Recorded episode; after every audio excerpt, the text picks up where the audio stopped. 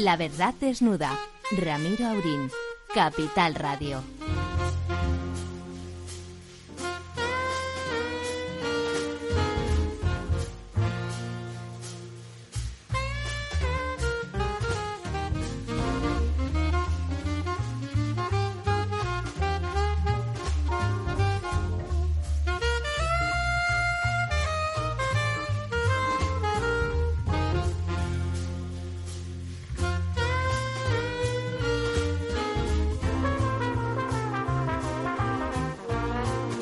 Buenas noches, amigas y amigos. Aquí estamos, una vez más, dispuestos a desnudar la verdad, que cada vez lleva más ropa encima, o disfraces, o lo que sea que lleva, pero cuesta, cuesta mucho saber si la capa que uno acaba descubriendo es la verdad, de verdad, desnuda, o si todavía es cartón piedra. Don Ramón, ¿cómo andamos? Pues bien, eh, yo cuando llego aquí estoy como la madre de Dumbo con el buche lleno de noticias.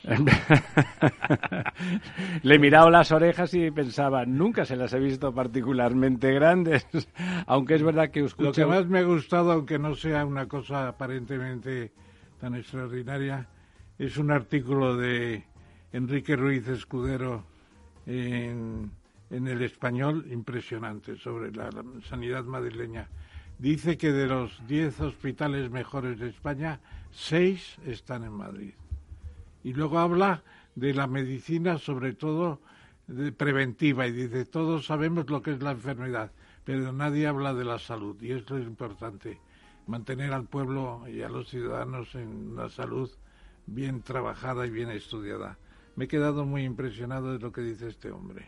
Vamos a ver. Bueno, a usted siempre le ha parecido muy bien sí, ya, don Enrique, ¿no? Ya lo hemos tenido aquí en la en la, verdad desnuda y yo creo que tiene un buena bueno es, es médico es médico es competente y sabe de lo que habla. Claro, don Lorenzo. Muy buenas noches don Ramiro profesor. También vamos camino del invierno y por lo tanto la verdad cada vez se vuelve más más fría más fría no, más abrigada, ¿no? Va a costar más cada vez desnudarla. sí, cuando empieza, cuando empieza el curso político, la verdad se abriga porque siempre está en riesgo, en riesgo de contagio. Pobrecita, pobrecita la verdad. Bueno, hoy lo, no podemos. Lo primero, si me lo permiten, es volver a recordar a nuestros conciudadanos, compatriotas de La Palma, que siguen sufriendo las iras hermosas y espectaculares del volcán, pero iras a fin de cuentas y, bueno, y esa ruina que en medio del espectáculo va extendiendo por la isla, por la isla bonita y en la que mm, va a haber que hacer un auténtico ejercicio de eficiencia y de eficacia, como le gusta decir siempre al profesor, para volverla a sacar adelante, porque han quedado maltrechas y con problemas a largo plazo, muchas infraestructuras, no solo las que esas que se construyen, sino, por ejemplo, muchos campos de, cultivo que, están en riesgo de, de, perderse. No la cosecha, que ya la cosecha la dan por perdida en muchísimos lugares de la isla, sino, sino también los propios árboles y, por lo tanto, eso significaría años para recuperar la posible productividad y bueno, viendo si eso se podía hacer o no. Ya saben, lo del agua. yo, creo ahí, don, don Ramiro, es una idea que tengo desde hace tiempo, casi desde que empezó la, la erupción. La erupción, pues me recordó las inundaciones de Valencia a principios de los años 60 que fueron terribles y que tuvieron que cambiar las infraestructuras, desviar el río Turia, eh, hacer unos grandes desagües, etcétera. Y entonces el gobierno, eh, que era la ominosa dictadura, que también tenía sus ideas, nombró a un ministro sin cartera que había, Gualvi Albi, le nombró eh, factotum para la recuperación. Claro, un comisionado, ¿no? Un, comisario, un comisario comisionado que suena mejor. Y tuvo un gran papel y lo hicieron fantásticamente en poco tiempo y con gran eficacia.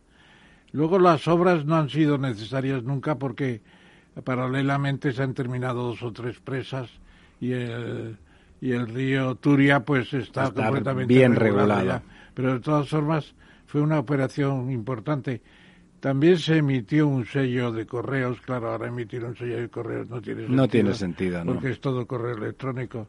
El sello de correos... Servía para financiar aquellas obras, sí. Y yo que estaba ya en el Ministerio de Comercio, se hizo un sello especial de urgencia para conceder las licencias de importación de un día para otro. Fantástico. Se hizo muy bien.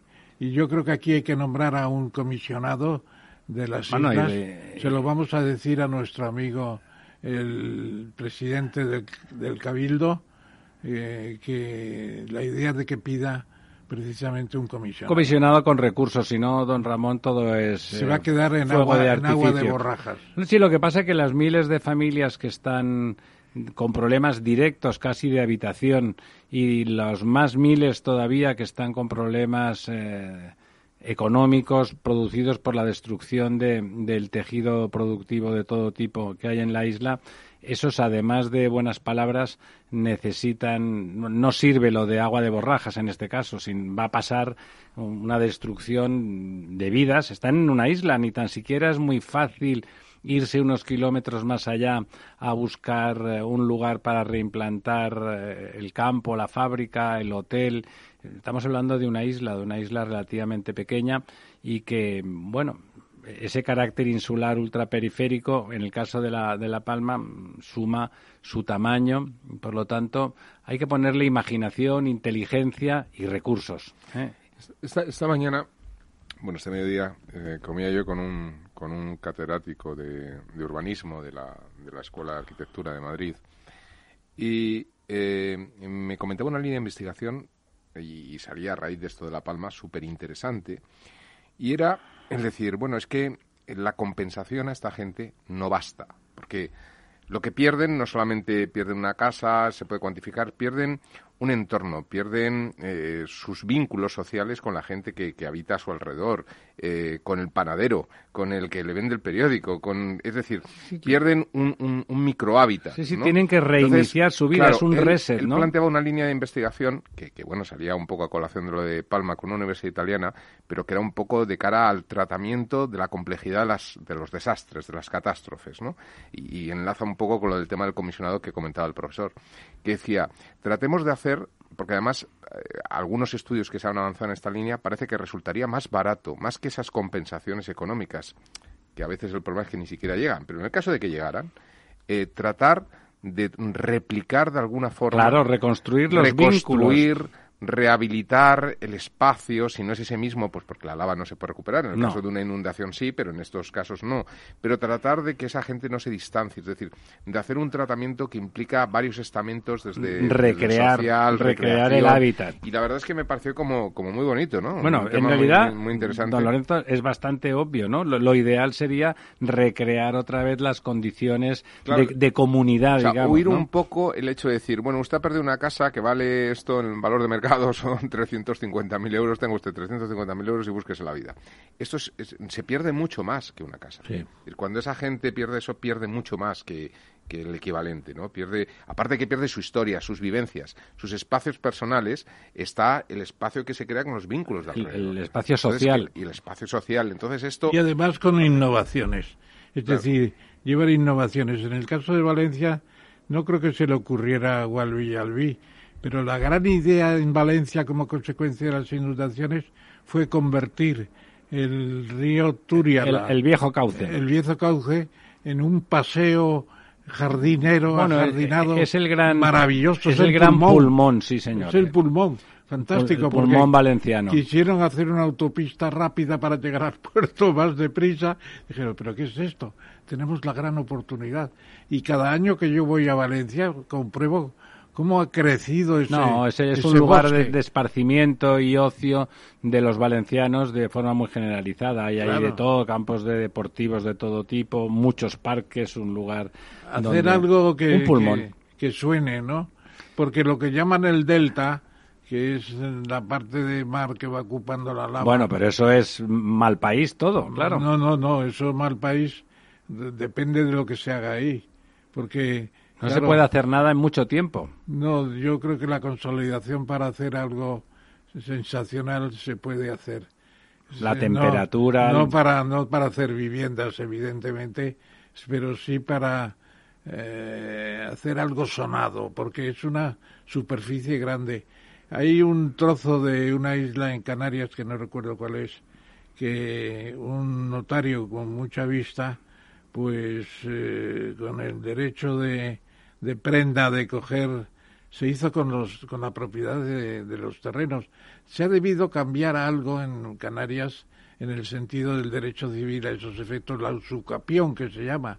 Bueno, porque ahora ya no se puede hacer, ya es terreno del Estado. Entonces, ¿qué se va a hacer en ese delta?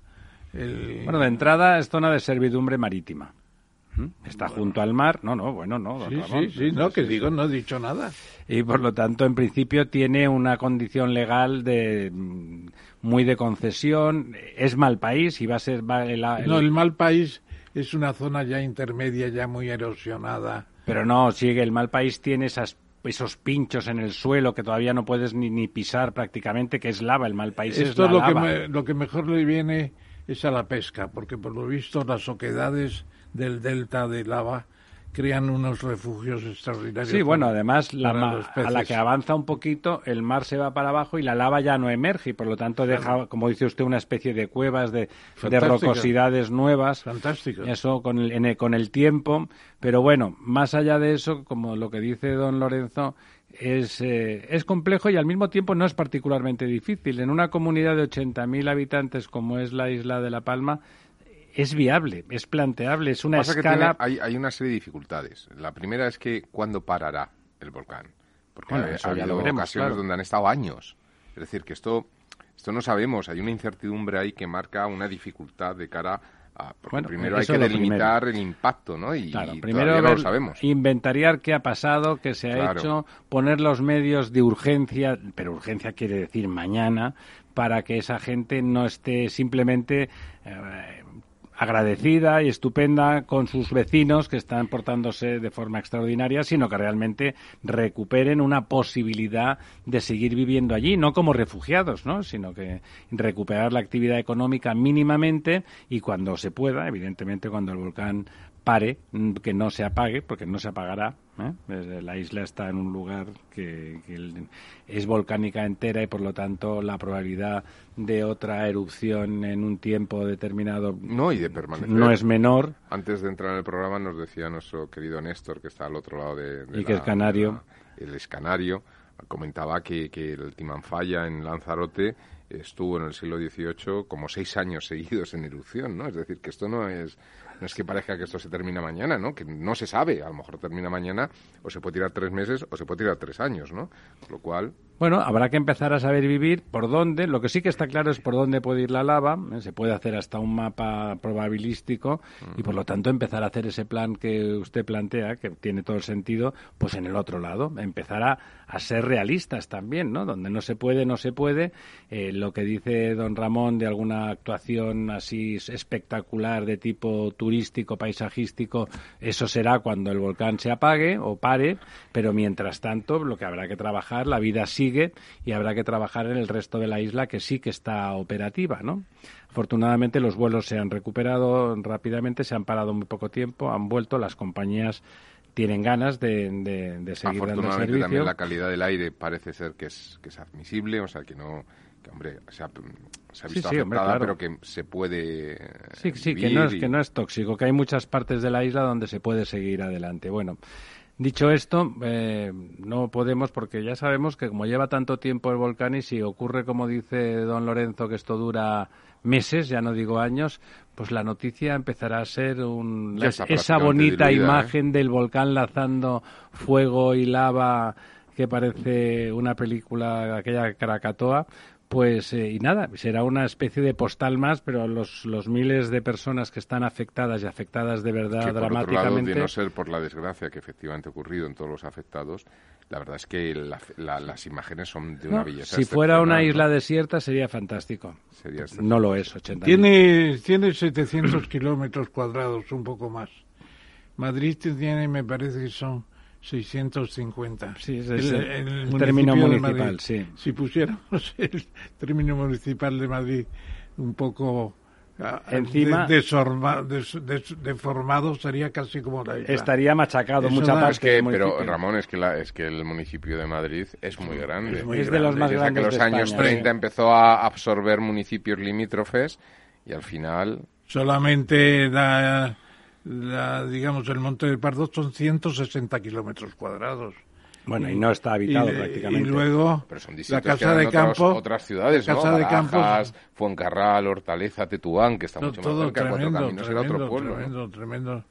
Pues eso es un territorio como una vez y media Andorra.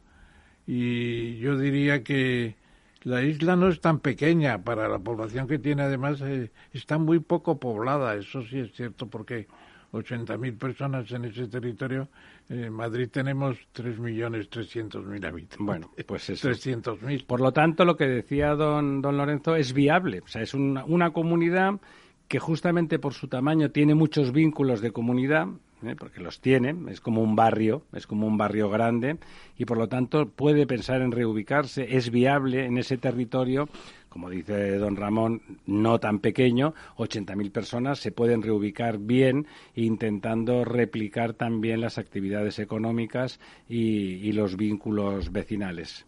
Bueno, dicho eso, nos comprometemos a seguir recordando a La Palma durante todo el tiempo que sea menester. Yo traería colación ahora, don Ramiro, porque traiga, traiga una colación. está siendo terrible. Se han llegado a reunir en el espacio de de Taiwán 150 aviones de cazabombarderos chinos, eh, vulnerando el espacio, claro. ¿Y qué van a hacer los Es lo que se llama una intimidación. Es tremendo, tremendo. Y la presidenta del país, que es una república coronada por una señora muy inteligente, por lo visto, pues eh, lamenta que Taiwán se va a quedar sola y que ahí está ya Biden recordando la, declaración de, de Shanghái de 1972, cuando Nixon fue con Kissinger a ver a Mao, que dijeron hay una sola China, ahí empezó todo. Claro, también es cierto que son los fugados de Chiang Kai-shek, de los derrotados de la guerra civil, que se han transformado en demócratas y son una gente muy capaz. Eh, y además ya no gobierna el partido de Chiang Kai-shek, que era el Kuomintang. Ahora gobierna un partido democrático de no sé qué de Taiwán. O sea, tenemos ahí un conflicto en potencia tremendo y ya ha dicho Xi Jinping que el año 2025 es el año tope para ocupar la isla y que ahora lo podrían ocupar ya pero que prefieren esperar. Bueno, van dando poquito a poco para que se hagan la idea. Es un buen año para anunciarlo después del ridículo afgano de los Estados Unidos, que son el único valedor, seamos francos, el único valedor que le quedaba o que nunca tuvo Formosa o Taiwán. No hubo nadie más, aparte de, aparte de los Estados Unidos, que pudiera, mm, digamos, plantar cara formal, porque no física. Eh, Taiwán es una isla que está en las aguas territoriales de la China continental sin ningún tipo de duda. Y mm, veremos, probablemente mm, tendremos ocasión antes de que la parca venga a buscarnos, seguro que veremos eh, cómo, la, la China popular se hace con el control de, de la, de la China nacionalista, que se eh, La China nacionalista se basa también en una doctrina muy discutida por la China continental, que es que Taiwán no fue China hasta después de que pasaran por allí los españoles de Filipinas que controlaron Taiwán, o sea, Formosa, durante 16 años, y nosotros fuimos expulsados por los holandeses. Y ya los holandeses los expulsaron los chinos de la provincia de Fujian, que es la que está enfrente. O sea que ya la doctrina oficial de Taiwán es que España tiene responsabilidades en la fundación de la República de Taiwán. Bueno, qué, bonito. De todas, formas, de todas formas, eh, Taiwán es, interesante, ¿no? Taiwán es una isla que tiene 24 millones de habitantes, más o menos, por ahí, en ese entorno. Esa es la cifra.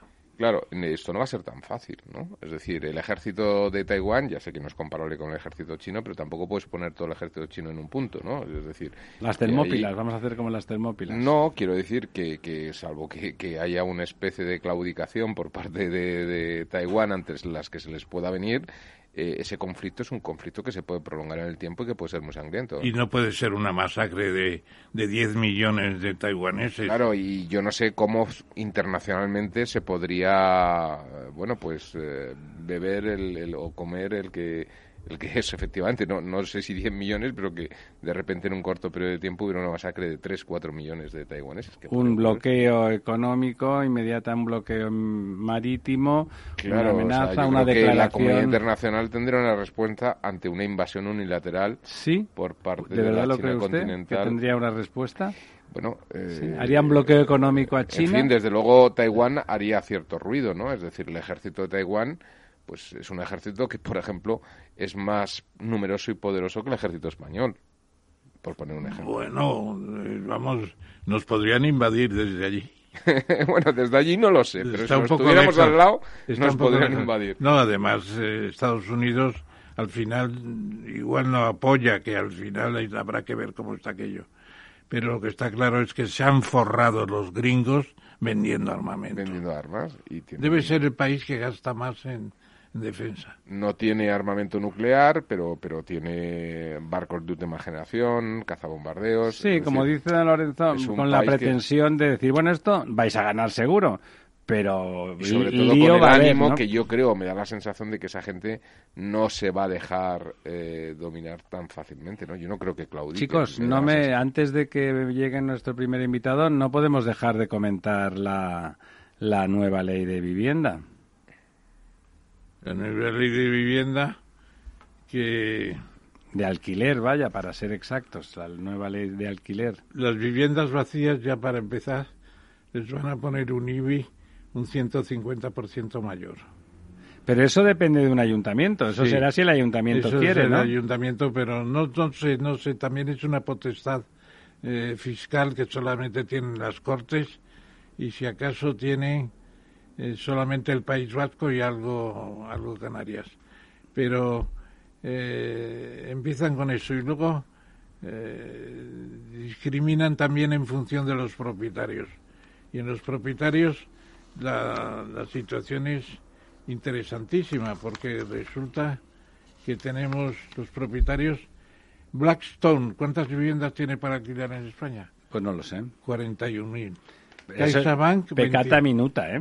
CaixaBank 25.000. La Sareb es la que 9.500. Eh, la, Zora, la Zora, que no sé cuál es, 7.000 y AXA, compañía de seguros, 3.619. Lo suma todo y el chocolate del loro, sí, pues don Ramón. A estos se les van a poner precios tope. ¿Sabe usted que Y a los demás se les va a congelar por una temporada. Nuestro amigo Diego Jalón esta mañana estaba sumando y me parece que sumaba todo el 1%. Todos ah. los grandes tenedores eran el 1%. Sí, luego hay muchos pequeños tenedores. Claro, los pequeños también hay que masacrarlos. O sea, toda esta ley, todo este ruido mediático y todo este sacar pecho para el 1% del parque de viviendas. Claro. Es que ¿Qué quiere que le diga? Me parece, me parece fuego de artificio, ¿no? Quieren resolver el problema. Eso no resuelve nada, el 1%. En vez de plantearse, incluso lo hizo el anterior gobierno socialista de Rodríguez, de Rodríguez Zapatero. con aquella señora que se llamaba Trujillo, ¿se acuerdan? Sí. Eh, la señora Trujillo se hizo programas de construcción de vivienda social pero no se construyó nada, ¿eh? No, porque vino la crisis económica, incluso las personas que le habían adjudicado una vivienda a un ayuntamiento tuvieron que devolverlas porque la caja de ahorros no le daba más hipotecas. Tremendo, tremendo.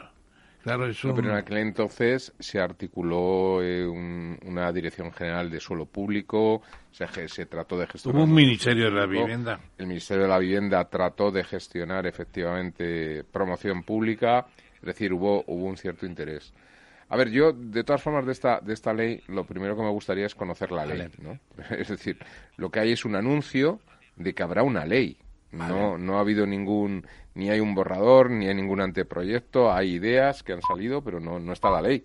Es decir, esa ley, bueno, pues habrá que discutirla en el Congreso. pero ustedes han sacado el, el quid de la cuestión. Todo esto es una tontería cuando lo que hay que hacer realmente es una política de vivienda social por un lado y vivienda protegida por otro y, bueno, dar cobertura a la bolsa de ciudadanos, que no es pequeña, que realmente tiene problemas para pagar los precios que el mercado eh, genera eh, alrededor de la, sobre todo del alquiler, porque ese tipo de personas, pues normalmente no se plantean la compra, pero sí que, por supuesto, tienen derecho a tener una vivienda digna y que tenga un alquiler que ellos puedan pagar. Y eso se hace con vivienda eh, de promoción pública. Probablemente si no hay dinero, porque eso vale mucho dinero y además hay que tener expertise y capacidad, pues con, con colaboración público-privada, que está perfectamente inventada, no hay que inventar nada. ¿eh? Por supuesto que ganarán, pues como sabe muy bien don Lorenzo, un 6, un 7%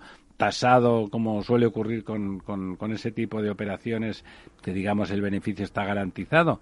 Eh, pero eso es lo que hay que hacer. Todo esto es fuego de artificio. Decir que los malvados, que son el 1%, van a quedar masacrados. Muy bien, una vez masacrado el 1%, seguiremos teniendo un problema descomunal de, alquiler y de vivienda social y de vivienda protegida. alguien se quedará a gusto por pensar que le ha hecho la puñeta a Blackstone, sobre todo, que es el mayor tenedor que hay en España. Bueno, habrán conseguido que muchos inversores eh, extranjeros no vengan ni a vivienda ni a nada, porque, porque evidentemente evidentemente de un día para otro, si alguien, alguien más o menos morado se le pone entre ceja y ceja, pues va a fastidiar, eh, va a fastidiar las operaciones. Y aparte de eso, seguiremos teniendo ese problema. Por lo tanto, fuego de artificio. Como dice don Ramón, no hace falta ir a, alguien que le tenga que caer antipático al actual gobierno. El gobierno Zapatero planteó una opción que tenía cara y ojos y que luego se haría mejor o peor, pero era lo que había que hacer. Además, esta ley, fíjate, por buscarle, eh, digamos, derivadas, ¿no? Eh, que yo creo que tiene muchas derivadas y muy interesantes, ¿no? Eh, cuando dices que daña o perjudica a Blackstone, es decir, cuando tú haces una fijación de precios eh, bueno, eh, cuando tú tienes un producto en rentabilidad, la rentabilidad se mide en función del coste de adquisición y la renta que sacas periódicamente frente al coste de adquisición. ¿Qué quiero decir con esto? Que si una persona eh, compra un inmueble por 200.000 euros, porque es un inmueble actual, y lo pone en rentabilidad alquilándolo a 800 euros al mes, no es lo mismo que un señor que alquila por 800 euros al mes una vivienda que le costó, porque la compró hace 40 años, pues le costó nada es decir, muy poco, ¿no? Eh, no es comparable. Claro, ¿qué ocurre con esto? Que eh, la renovación del parque de vivienda, es decir, la nueva construcción de vivienda para sacar viviendas en alquiler, si tú limitas el precio y no lo llevas a un precio de mercado, lo que haces es frenarlo, es decir, no se renuevan las viviendas. Lo único que puede haber en alquiler son viviendas antiguas que si costaron muy poco de adquisición, eh, me refiero por el tema de Blackstone. Blackstone a lo mejor es al que menos daño le hace, porque Blackstone eh, fue uno de los fondos que vino aquí a comprar en una situación límite, que compró grandes partidas de, de inmuebles. Muy barato a precios irrisorios. Y por lo precios que si hubiesen dejado a los propietarios con esos precios nunca hubiesen tenido que Claro, y además ellos tienen siempre el margen y la posibilidad de salir del mercado, porque ellos no pierden, es decir, mientras tú no vendas por debajo del valor de venta, de perdón, de adquisición, tú bajas el valor de venta, liquidas la operación para dar al mercado, al, al, que venga el nuevo tenedor, que le, das el 7, el 8, lo que exige el mercado, tú has salido de la operación enseguida. Es decir, no es el perjudicado eh, Blackstone, ni el que entre en tomar la posición de Blackstone, porque él va a entrar a la rentabilidad que, exige el mercado. Esto es lo que ellos no entienden. Es decir, que, en realidad eh, eh, lo que va a perjudicar es la creación de nuevos parques de vivienda en alquiler porque ese es el que no va a poder, porque no le van a salir las cuentas. Y lo que va a perjudicar es la renovación del parque de vivienda. Y por lo tanto vamos a tener viviendas menos eficientes, porque si tú ahora haces una vivienda nueva y aplicas el nuevo código técnico que se aprobó el año pasado, prácticamente son casas prácticamente pasivas, que no, consumen poquísima energía. Sin embargo, una casa antigua, vieja, que son las que estarán en el mercado, porque son las que costaron muy poco, son casas totalmente ineficientes, que, es decir, desde el punto de vista de, de la transición ecológica, esta ley tendría que estar vetada. Bueno, volvemos después sobre el tema, pero tenemos, tenemos al aparato, si Dios quiere, a don Enrique de Aguinaga, eh, personaje ilustre al borde del centenario, al que tenemos en nuestro programa hoy porque se lo merece, para rendirle de alguna forma homenaje a toda su experiencia y sapiencia, decano de los cronistas de la Villa de Madrid, entre otras, entre otras muchas cosas, y periodista ilustre. Don Enrique, ¿está usted ahí? Sí, estoy aquí. Pues muchas, muchísimas gracias por estar hoy con nosotros y enhorabuena por llegar tan bien y tan, tan lejos. Le paso la palabra a don Ramón para que haga una semblanza homenaje de don Enrique. Buenos, buenas noches, Enrique. Bienvenido, buenas noches, Ramón. Bienvenido a este programa La Verdad Desnuda, que contigo se va a elevar. oye, que no se vaya a constipar la verdad. bueno, el 2 de octubre, hace escasamente cinco o seis días. El sábado pasado. Cumpliste, cumpliste 98 años. Exactamente. Bueno, pues muchas felicidades y te aseguro que es la primera vez que tenemos una persona de tan avanzada edad y tan buen juicio en esta mesa en esta mesa redonda. Lo, lo, de la edad es objetivo, lo del juicio ya es una opinión. Bueno, pues lo, iremos viendo. bueno. don, eh, don, Enrique, ¿sabe qué pasa? Que don Ramón estaba loco por tener a alguien que con la cabeza en su sitio y que fuera más mayor que él y lo ha conseguido, ha conseguido traerle usted. Desde luego, desde luego. Bueno, eh, Enrique de Aguinaga, para empezar por lo más notable, es catedrático en, en la Universidad Complutense de Madrid, la UCM, en la, Facultad de Ciencias de la Información y, como se ha dicho ya, decano de los cronistas de la Villa de Madrid. Eh, forma parte del Instituto de Estudios Madrileños, es académico de la Real de Doctores de España y yo diría que tiene muchas publicaciones muy importantes y en cierto modo la sesión de hoy viene porque el Museo de la Ciudad de Madrid, el Ayuntamiento, va a aceptar su legado en depósito, su documentación de muchos años de trabajo, de escribir, de viajar, de criticar alcaldes y mejorar el conocimiento de la ciudad, etcétera, etcétera. O sea que enhorabuena, eh, se tuvo que retrasar ese acto por unas cuestiones técnicas, pero pronto te tendremos ya debidamente archivado, querido, querido Enrique, dicho de la mejor manera.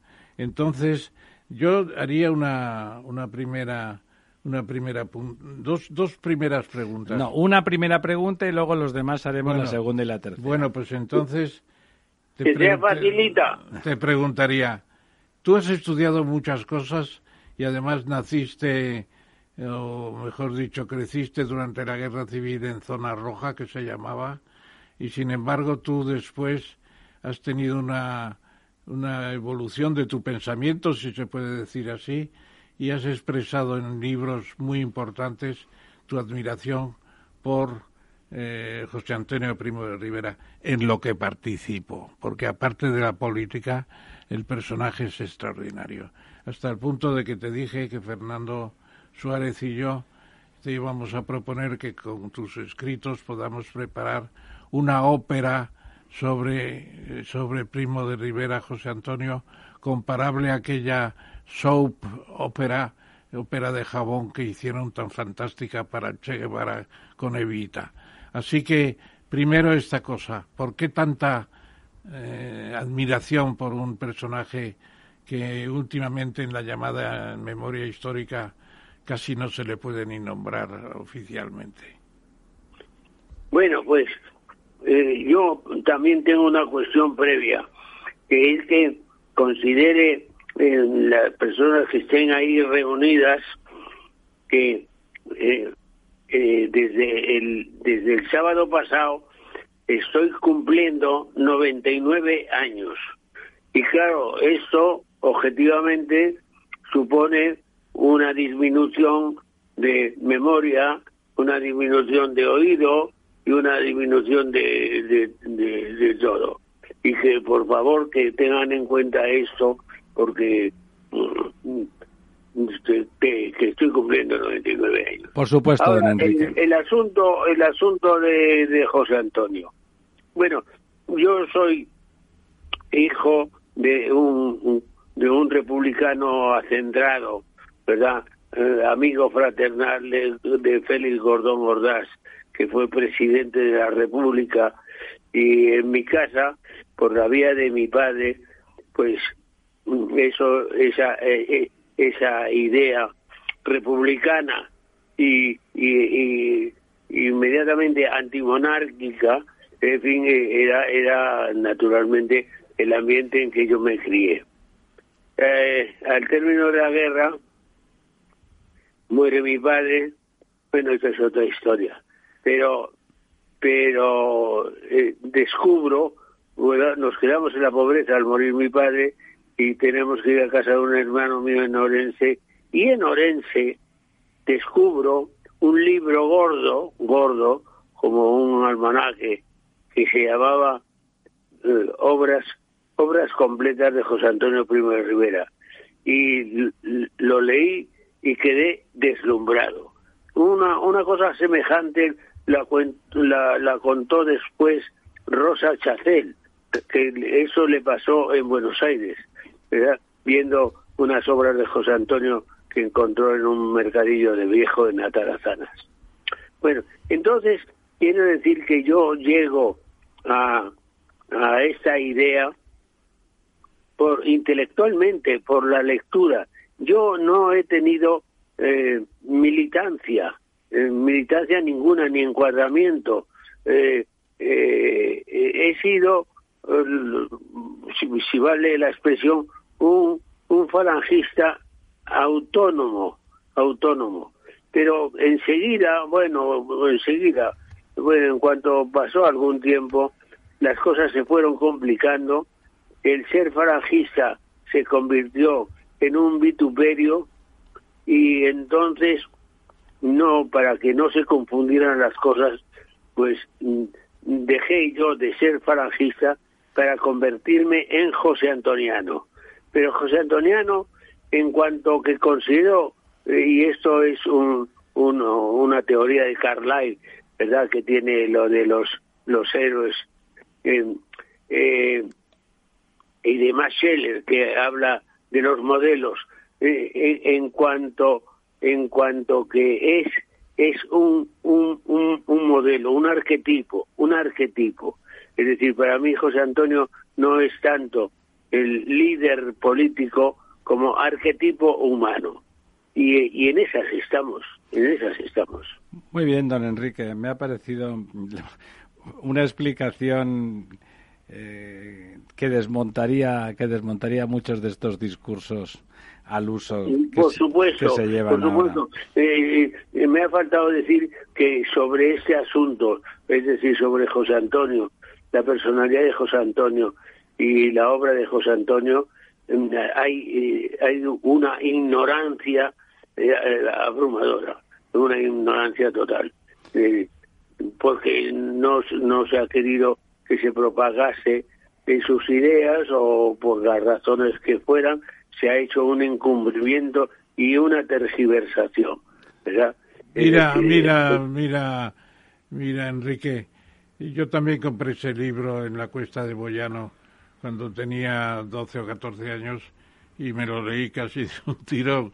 Y luego cuando escribí la historia de la estructura económica de España, tuve que consultar bastantes veces a José Antonio, sobre todo cuando fue diputado en las Cortes. Eh, entonces no había nada más que Congreso, no había las Cortes, eran unicamerales.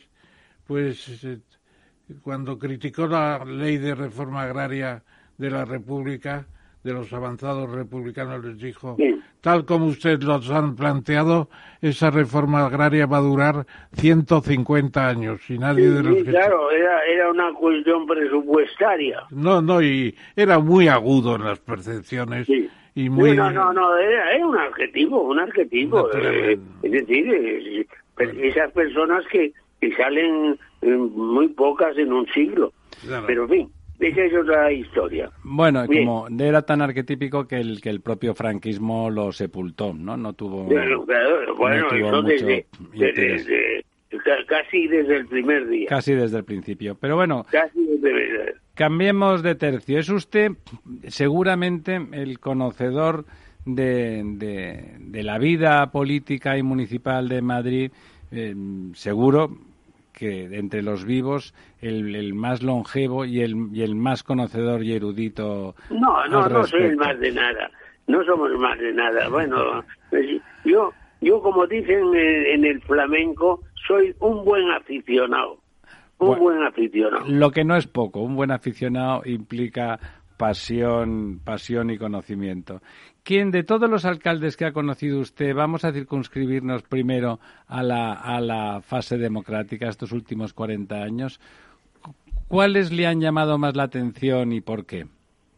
En positivo y en negativo, si quiere usted. Eh, sin duda ninguna. Carlos Arias. Navarro. Carlos Arias. Navarro. Eh, Carlos Arias tuvo muy mala fama porque, bueno, se le atribuyeron eh, cosas en, Málaga donde eh, residía. Pero, pero como, y luego como ministro de la gobernación y luego como presidente del gobierno. Yo lo juzgo única y exclusivamente como alcalde de Madrid, a cuyas órdenes estuve. Incluso acompañé al señor Tamames en una visita que hicimos juntamente al alcalde de Madrid, que era Carlos Arias, pues, para yo le proponía una auditoría eh, de, de, del ayuntamiento. Bueno, eso son historias.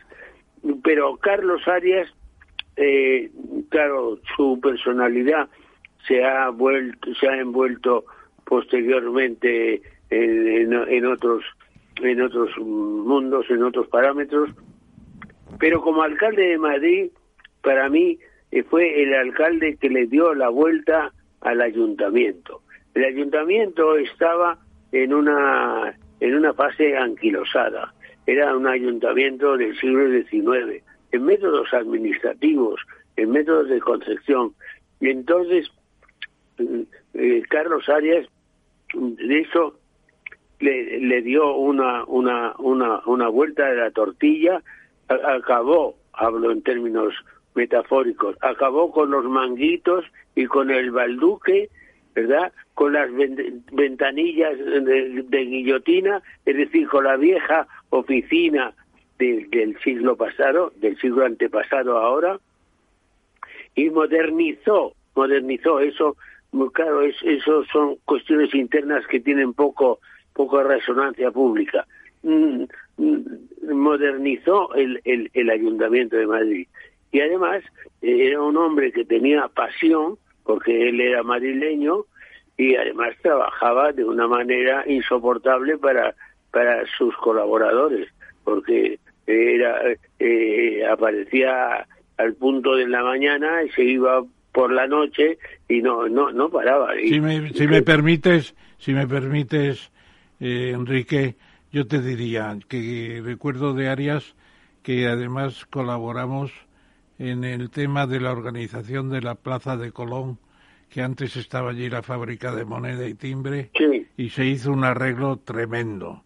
Luego hizo lo que se llama el carrusel Arias, que es la M20 de Madrid, porque la M10... la, M30 hizo los pasos a, distinto, nivel. Bueno, y luego, luego los parques, por ejemplo, el parque de Berlín, que se trajo a Willy Brandt, que era alcalde de Berlín, para la inauguración, además. O sea, desde luego yo coincido en que cambió mucho la faz de Madrid. No, no, no, le dio la, una, un, un giro de 180 grados. Hay otros alcaldes que tienen otra característica pero alcalde, alcalde mm, para el funcionamiento del ayuntamiento, para eso para mí no el, mejor. Bueno, he tenido muy buena relación con, con Mayalde, he tenido muy buena relación con Álvarez Manzano. Yo he conocido a 14 alcaldes, a 14 alcaldes, empezando por José Moreno Torres y terminando por el actual.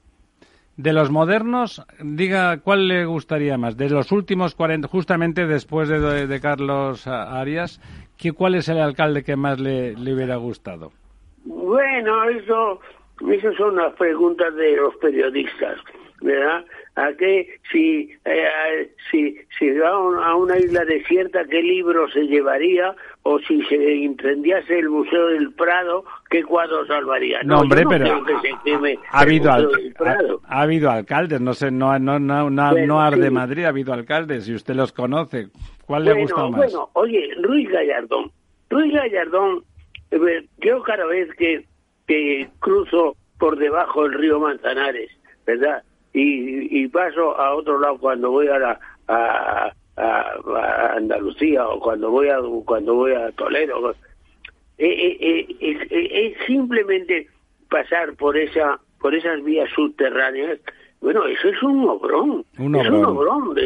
yo yo no yo no entiendo nada de economía y no sé y menos de economía presupuestaria pero las obras ahí están. Eso eh, eh, eh, esos túneles interminables, ¿verdad? Que, desde luego han cambiado por completo la entrada y la salida de, la ciudad. Acierta, acierta usted, acierta usted al decir eso. Es una obra impresionante que sin duda ha cambiado el funcionamiento de esa circulación. Don Lorenzo. Hola, muy buenas noches, Enrique. A mí me gustaría aprovechar eh, que tenemos entre nosotros una persona, eh, pues en primer lugar, con, la experiencia de, los años y, sobre todo de esos años eh, que de alguna forma han estado pendientes de la actualidad y de la realidad por la profesión que desarrolló y por sus puestos eh, claro, estar hablando con una persona que ya tenía conciencia, conciencia crítica, quiero decir, en la guerra civil, que no era un niño, sino ya era un muchachote, ¿no? Es decir, una persona ya con cierta edad, que ha vivido y ha podido seguir el conocimiento, el, digamos, el desarrollo de todos los conflictos internacionales que han habido desde entonces. Eh, Segunda Guerra Mundial, eh, conflicto de Corea, la Guerra Fría, conflicto de Vietnam, Oriente, etcétera, etcétera me gustaría preguntarle desde esa perspectiva cómo ve la situación actual de la nueva Guerra Fría. Es, es comparándola con, con aquello que, que, de alguna forma pudo, pudo seguir de, de, primera mano, ¿no? En el sentido de que, de que lo vivió y estuvo, y estuvo viendo lo que ocurría, acontecía en el mundo. Pues la, la, lamento mucho, ¿verdad?, de, su amabilidad, pero eh, no, no tengo idea. Es decir, el, el, mundo actual me produce una gran confusión. Yo cada vez que pongo la televisión a, ver el telediario, claro, es que es un mundo que ya, mm, como me, me, me, permitiría decir pelotonantemente eh, que mi reino no es de ese mundo, este ya es otro mundo. Eh, mi mundo se parecía bastante, estamos hablando de valores, eh, que parecía bastante al mundo de mis padres. Mi mundo no se parece nada al mundo de mis hijos y ya no digamos al mundo de mis nietos y ya no digamos porque ya no hay nada que decir tengo tres bisnietos pero, pero y el mayor tiene cuatro años. Eh, estoy confuso. Y además a medida que he avanzado en la edad, y ahora ya estoy en la cumbre, eh, tengo la sensación de que no sé nada y soy socrático. Es decir, eh, yo, yo, yo, leo, leo los, los periódicos todos los días eh, y, y, muchas veces, claro, veo los editoriales y leo y, digo, yo, yo, no, yo no sé nada, yo no sé nada, yo ya soy, un, como decía un director mío, era muy enfático, yo soy un insecto apenas volátil. Ya, bueno, yo no, yo no estoy de acuerdo con eso, porque yo te he escuchado en encuentros, en reuniones, y además no hace tantos años, eh, son meses, meses precisamente con Fernando Suárez hemos tenido conversaciones contigo extraordinarias en casa, en la terraza, en el comedor. Y yo creo que sí tienes un concepto de las cosas actuales. Lo que pasa es que no te enamoran esas cosas no, actuales. No, no, no, no, no, no. Eh, eh, respeto, respeto, pero, pero no lo, acato. Lo acatas, pero no se cumple. Bueno, en, cierto modo eso pasa, pero ¿tú crees que tenemos en estos momentos un sentimiento en la juventud, en algún momento convulsivo ha habido incluso más que un sentimiento, un resentimiento o unas ilusiones infundadas de grandeza, etcétera, etcétera. Yo, yo, yo, pues no lo sé, no lo sé, no lo sé. Yo eh, eh, eh, no lo sé, no lo sé. Yo, yo a, a medida que he avanzado en la edad, me he ido desprendiendo, desapartándome de la política para eh, enfocarme a, la teología. Eh, bueno, a la teología entre comillas, ¿verdad? porque no soy doctor teólogo. Pero eh, quiero decir que me ha interesado cada vez menos la política y me ha interesado más el sentido de la vida. Y ahí es donde le doy muchas vueltas en la cabeza y donde he llegado también a una conclusión de que acepto el misterio. Vivimos inmersos en un misterio y yo eh, eh, durante alguna parte de mi vida he tratado uh, pues eh, puerilmente de aclarar el misterio y claro he llegado a una conclusión de que el misterio es misterio y si no fuera misterio, pues, pues, pues no, sería misterio. Eh, no, pero efectivamente, es irresoluble porque si no, no sería misterio, ¿no? Y ahí eso está en la raíz de la vida. Y en eso estoy, en eso estoy. Yo, yo pienso mucho, pienso mucho. Yo, cada vez me escribo menos, ya ahora prácticamente no escribo nada. Muchos me, me dicen, ¿por qué no escribe usted sus memorias? Dice, bueno, pues no, no me hizo enseñar las memorias. Las memorias siempre son a favor de, del, memorialista. A favor de obra, ¿verdad? Claro, no, no se va a poner mal. Por lo, y por otra parte, eh, no, no, no, no, no, tengo ganas, no tengo ganas. Es decir, eh, estoy en esa, en esa situación, digamos, de, como decía Machado, ¿verdad? Esperando el, el, la nave que nunca volverá, que nunca volverá y a la cual quiere ir desnudo y sin equipaje como los hijos de la mar. Bueno, esto es una, una, un síndrome muy conocido de la ancianidad que es el lastre, es decir, te, te, pasas la vida coleccionando cosas y cuando ya tienes la colección te, te pasas la vida tirando lastre. Y yo estoy, estoy en la época del lastre. Los legados de la, de la biblioteca y de los archivos, que ya he hecho dos, dos legados y voy a hacer más todavía, ¿verdad? Eh, pues, eh, ya hice un legado a la Asociación de la Prensa y ya, quisiera hacer uno a la Academia de la Historia y otro, bueno, eh, eso es simplemente que ya te, te estorban los, los, los objetos, ¿verdad? Eh, yo, yo cuando viene alguien a casa le digo, oye, ¿qué, qué, eh, qué, es lo que te gusta? ¿Te gusta esto? Pues llévatelo, llévatelo. Sí, y, pero hombre, ¿cómo? Nada, llévatelo, se acabó. Eh, los ancianos eh, queremos desprendernos de todo y, ir desnudos y sin equipaje a la, a la, a la cita. ¿eh? Don Enrique, Muchísimas gracias. Ha sido un placer extraordinario escuchar cómo serenamente, serenamente, pues va dejando el paisaje atrás con la mirada de, del que ha visto mucho, desmaterializándose en el sentido ese de, como decía, de regalar las cosas porque tienen el valor que tienen, que es transitorio y contingente. Y bueno, en la medida en que siga usted, decía usted que tenía poca memoria, pero vamos a dejarlo en que tiene usted buen humor más que poca memoria y esta, esta es su casa y bueno, si cumple el próximo año los 99 y se dirige ya irremisiblemente hacia, hacia el siglo, pues volveremos a llamarle para felicitarle y para charlar con usted. Muy buenas pues noches. Muchas gracias. Muchas gracias, Enrique. Ha sido estupendo. Un, un fuerte abrazo. Un abrazo. Un abrazo. La verdad desnuda con Ramiro Aurín.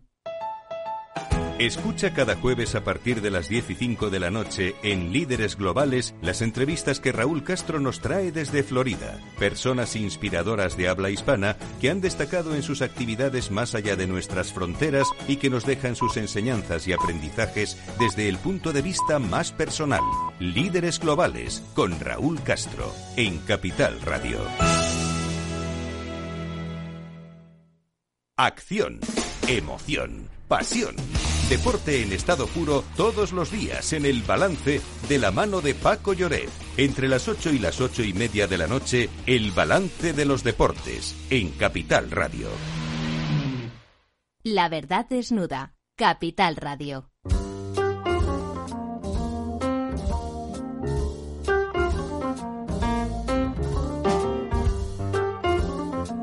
Antes de recibir a nuestro invitado próximo, que hablamos, me imagino que desde Barcelona.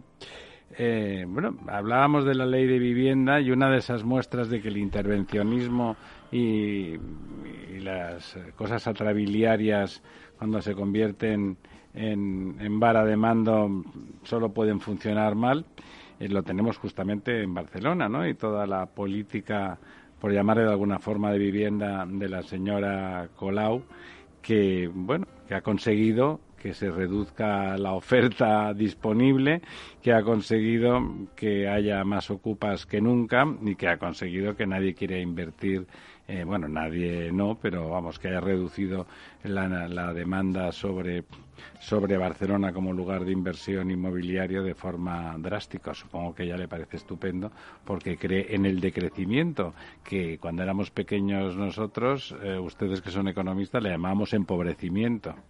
Así es.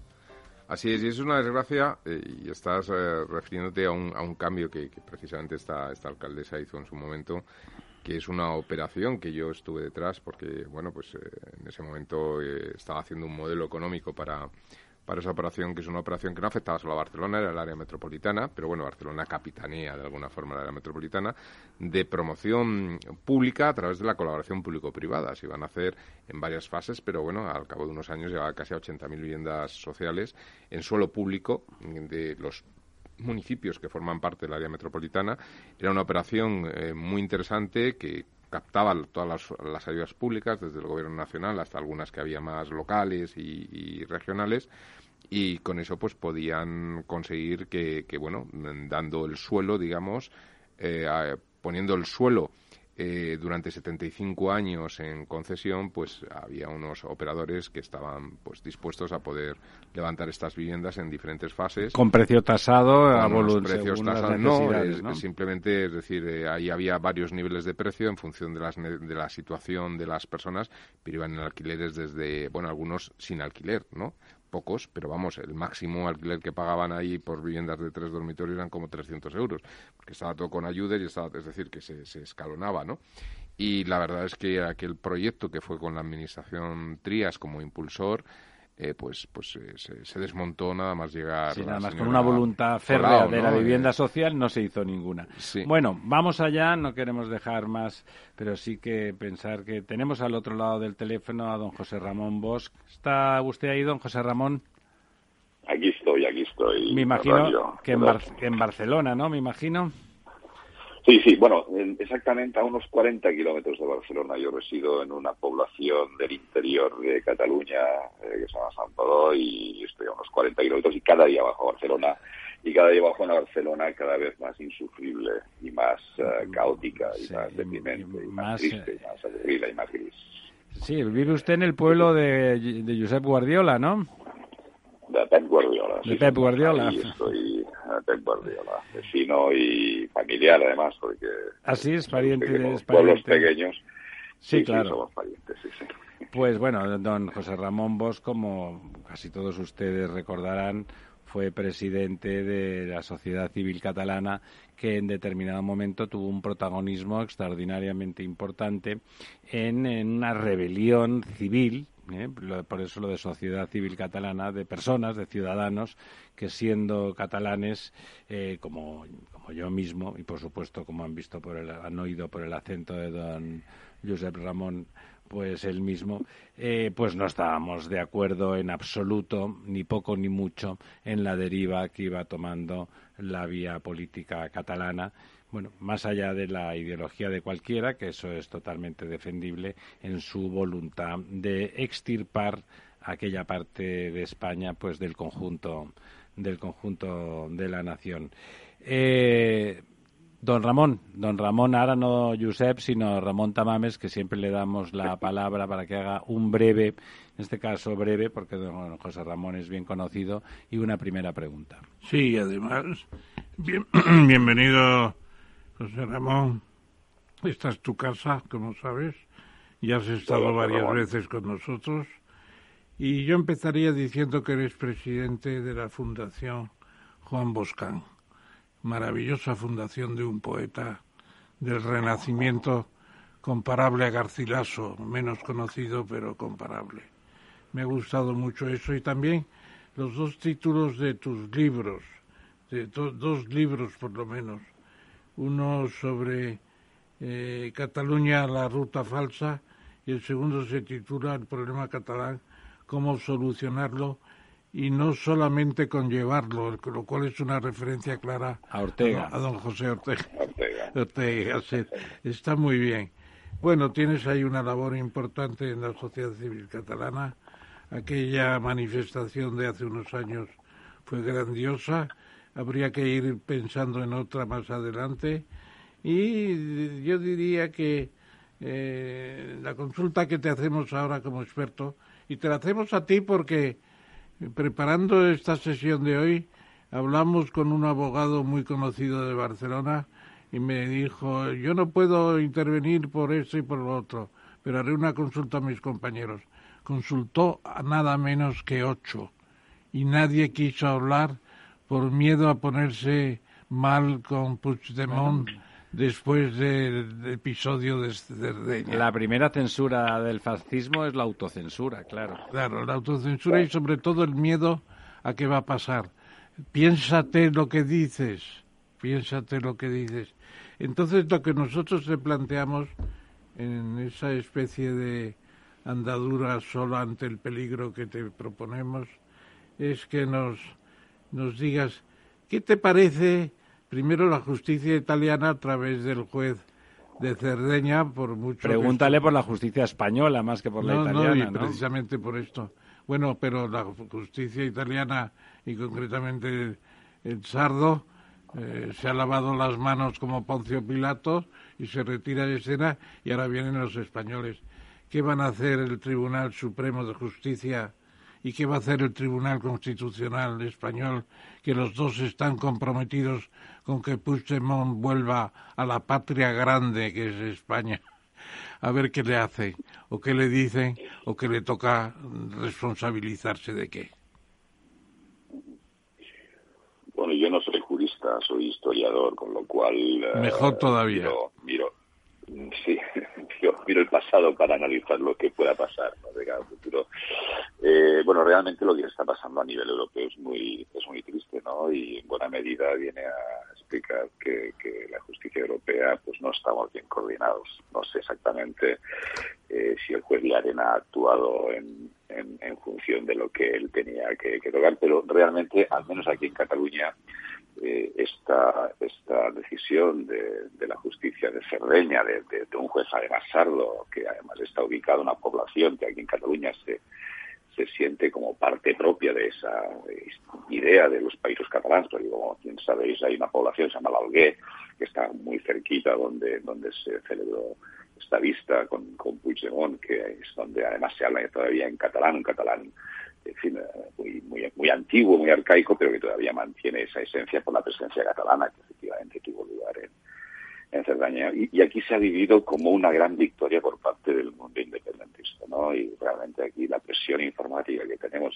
los catalanes ha sido que España va de derrota en derrota, no sé si hasta la victoria final, ¿no? Después de lo que nos pasó en Bélgica, posteriormente en Alemania, ahora en Italia, es aquello de la justicia europea está dando la razón a los independentistas y la justicia española está quedando a la altura a la altura del Betún, ¿no? Y, realmente yo creo que es, es, es, muy complicado montar un relato a favor de la justicia española en estos momentos aquí en Cataluña, porque efectivamente hemos quedado todos, si hay que reconocerlo, ante los independentistas como, como, como que, nos están vendiendo. ¿no? Pasarells, como pasarells. Pasarells, sí, es una palabra muy bonita además, pero además sí, como pasarells, ¿no? No botifles. esto es muy, y esto es muy, por la expresión, es muy jodido, ¿no? Porque efectivamente el relato poco a poco esta gente lo van ganando, ¿no? Y, y eh, yo estoy realmente muy muy preocupado por lo que pueda pesar sobre sobre, en Europa próximamente, no sé si dentro de un año y dos años, sobre el delito que va a haber, sobre el juicio que tuvo lugar a los a los delincuentes golpistas condenados y posteriormente indultados, ¿no? Porque eh, las sensaciones y las violaciones de no son malas, ¿no? Y ese nuevo revolcón que puede caer sobre la justicia española pues nos puede dejar en muy mal lugar. Bueno, con un papel, pero don José Ramón, con un papel del, de la abogacía del Estado eh, jugando al trile, ¿no?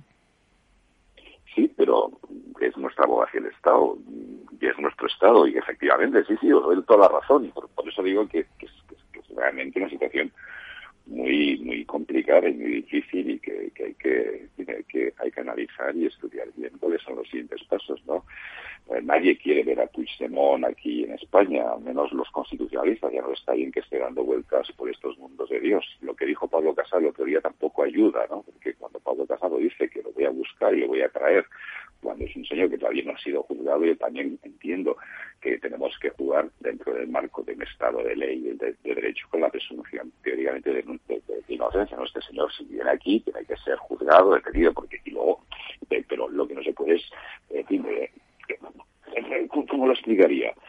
Hay que cumplir la legalidad, pero con toda la legalidad, ¿no? Y, en eso estoy, estoy realmente, estamos realmente muy preocupados porque está quedando un relato aquí en Cataluña de que la justicia española actúa con grandísima torpeza y luego hay el relato fantástico, pero que nosotros lo tenemos que vivir cada día, nos lo tenemos que tragar de los famosos 3.000 represaliados el 1 de octubre y que todavía hay unas consecuencias penales que están cubriendo cientos de personas, sobre todo alcaldes de los pueblos que permitieron, como bien sabéis, el referéndum del famoso referéndum non nato, pero al final hecho del 1, del 1 de octubre. ¿no? Y, en este proceso estamos y ahora mismo el independentismo, aunque aparentemente esté dividido y peleado y todo lo todo lo que se quiera, el independentismo está esperando de nuevo su momento, que todos entendemos que va a ser dentro de dos años, que el Estado español va a estar puesto de nuevo en un brete muy importante, ¿no? Y no quiero ser malagorero, pero esto va a ser así, ¿no? En el momento en que pueda haber un cambio de gobierno y se gobierne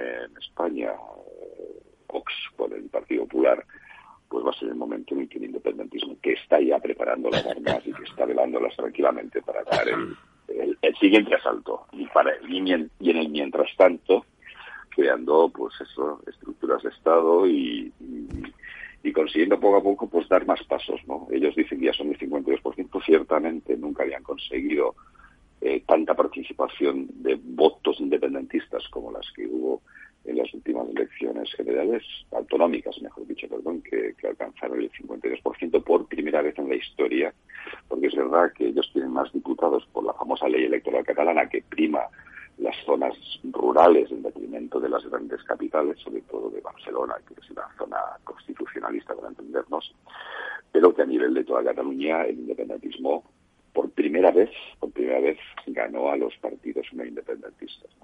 Y esta es la, la realidad de Cataluña. Por tanto, yo sería muy cauto a la hora de, de hacerse un análisis, no digo por ustedes, eh, pero en general, de que el independentismo está derrotado en absoluto, está esperando su momento y su momento llegará dentro de dos años. Don Lorenzo.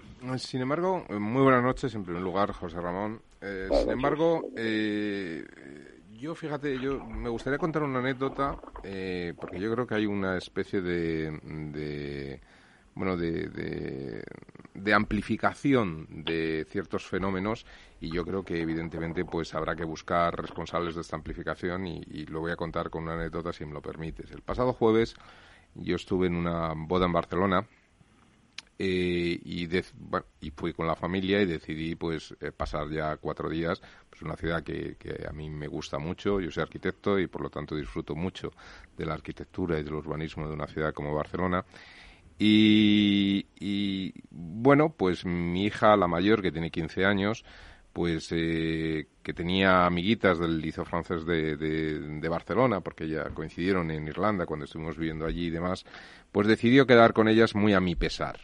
Y el caso es que quedó con esas, con un grupito de amigos y tal, eh, ahí por el centro de Barcelona, con tan mala suerte que le pilló en Plaza Cataluña cuando eh, pasaban los, los CDRs estos que, que ser, em, eh, bueno, el día 1 de octubre, conmemorando el 1 de octubre, etcétera, el viernes, ¿no?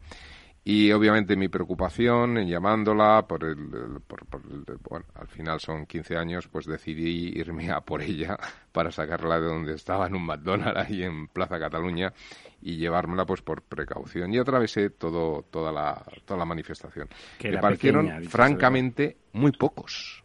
Es decir, yo, yo recuerdo, porque tengo el despacho al lado de la calle Genova, cuando se manifestaban los de los, de los sellos, el de los sellos y demás, a veces había más.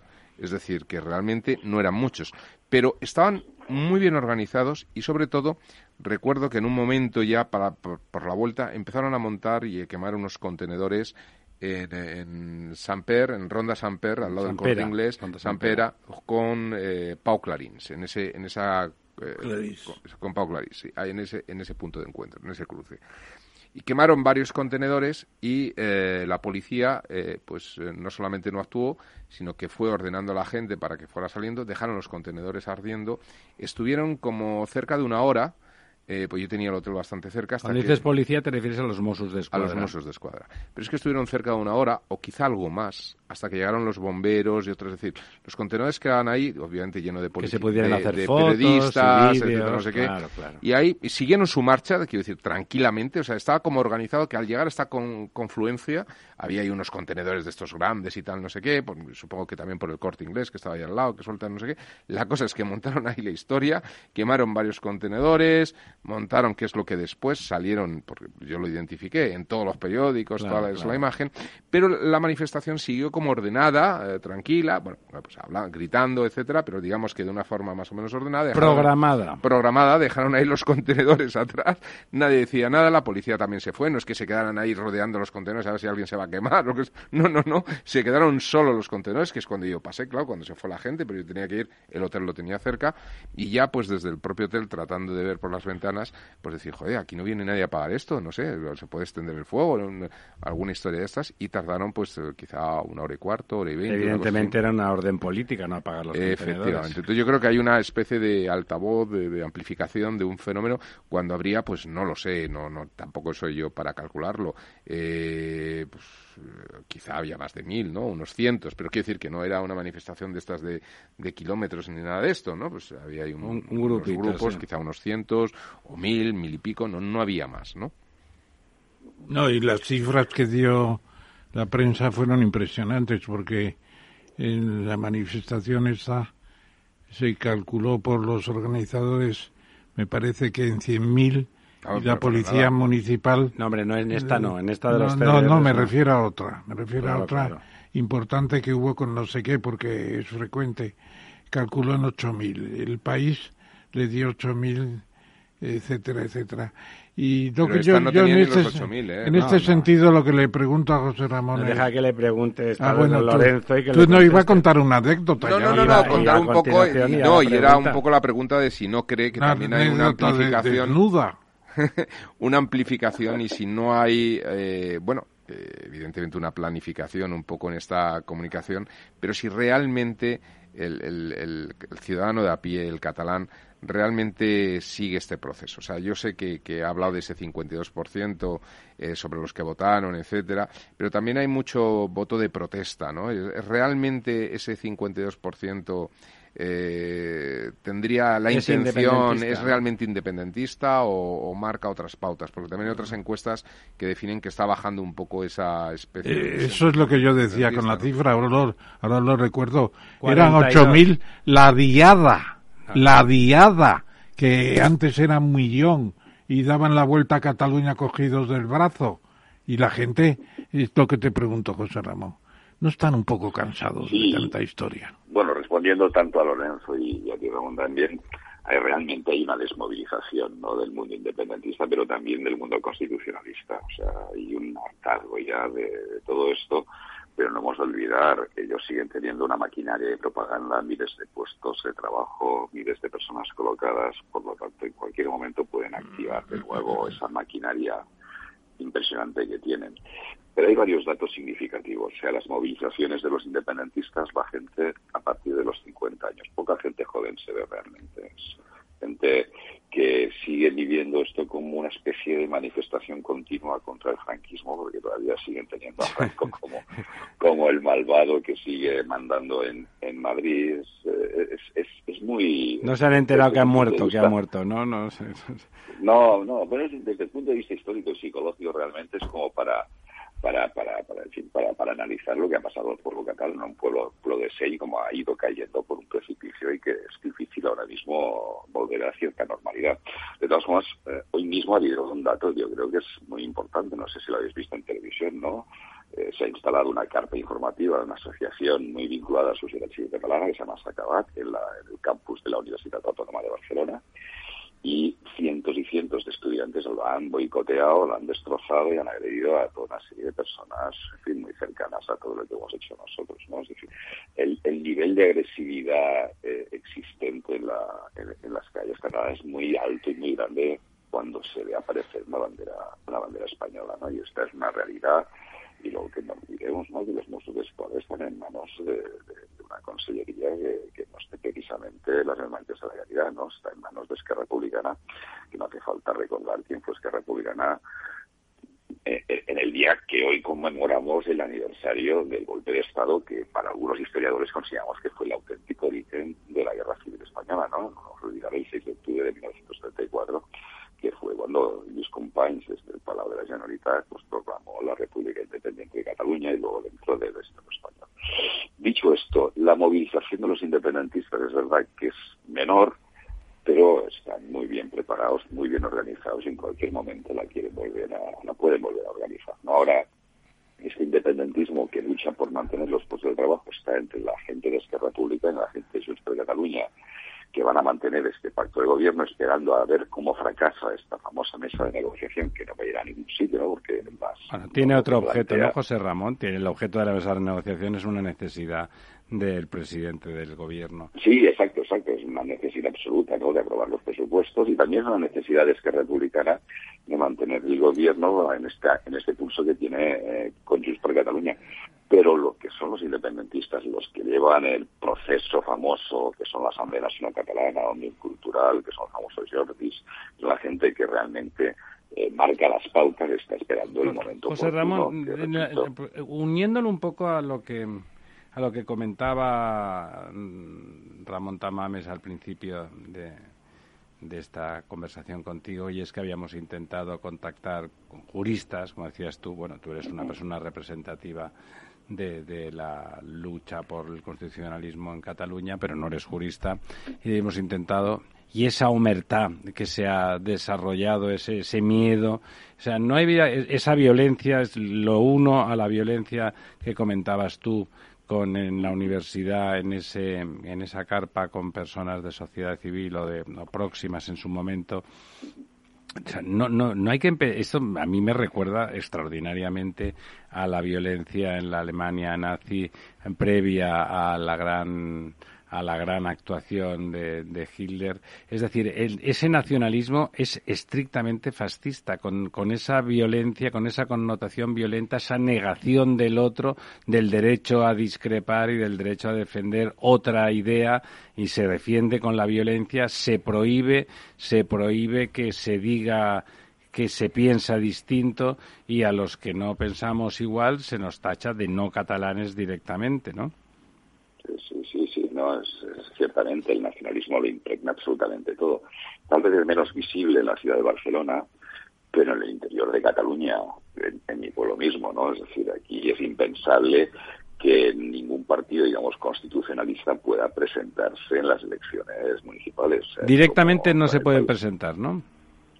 Bueno, ¿quién, ¿quién carajo va a dar un paso a presentarse en un pueblo pequeño en el que hay un 25% aproximadamente de votantes constitucionalistas, entre gente que vota al PSC, gente que vota al PP, o sobre todo aquí Ciudadanos, donde tuvo unos resultados muy importantes, Ciudadanos, históricamente, quien va a dar el paso para presentarse públicamente sabiendo que va a ser señalado desde el minuto cero y que además aquí hay una serie de jóvenes, muy dichos de ellos, muy cercanos a la CUP, que además, curiosamente, son los hijos de la burguesía o de la, de, la gente con poder, ¿no? El hijo del director del instituto, el hijo del farmacéutico, la hija de, lo, que antes era el auténtico poder caciquil en aquello que algunos llaman la España profunda, pues en la Cataluña profunda este espíritu casi sigue manteniéndose en el nacionalismo, lo impregna absolutamente todo y, eso de verdad es, es el miedo, ¿eh? la humertad absoluta. Y algunos inconscientes, como yo mismo, pues en un momento dado, eh, pues decidimos, eh, si me permite la expresión, salir del armario y, y, los cayeron chuzos de punta. Es decir, yo tuve agresiones familiares, tuve que mandar a mis dos hijos que estudiaban además en un colegio aquí en, en Manresa, fuera de España, porque a mi hija la agredieron públicamente, a mi hijo le hicieron la vida imposible. Eh, personalmente tuve una cosa, una cosa laboral y, y, realmente es muy complicado, muy difícil. Eh, por eso decía que había que reivindicar José Ramón, vamos, te lo digo a ti que eres el que más ha dado, uno de los que más ha dado la cara y lo ha sufrido, que llamar a esto por su nombre. Esto es fascismo. Esto es fascismo eh, directamente. es el nacionalismo de cualquier de cualquier color cuando se exacerba. Y lo curioso, lo curioso es que siempre ellos se llaman los antifascistas, ¿no? Y eso es realmente, pues eso ya lo dijo Churchill, ¿no? Los antifascistas, los, los, fascistas del día de mañana se llamarán antifascistas, ¿no? Y efectivamente los tenemos aquí. Pero bueno, yo a pesar de todo, a pesar de todo, sigo siendo moderadamente optimista.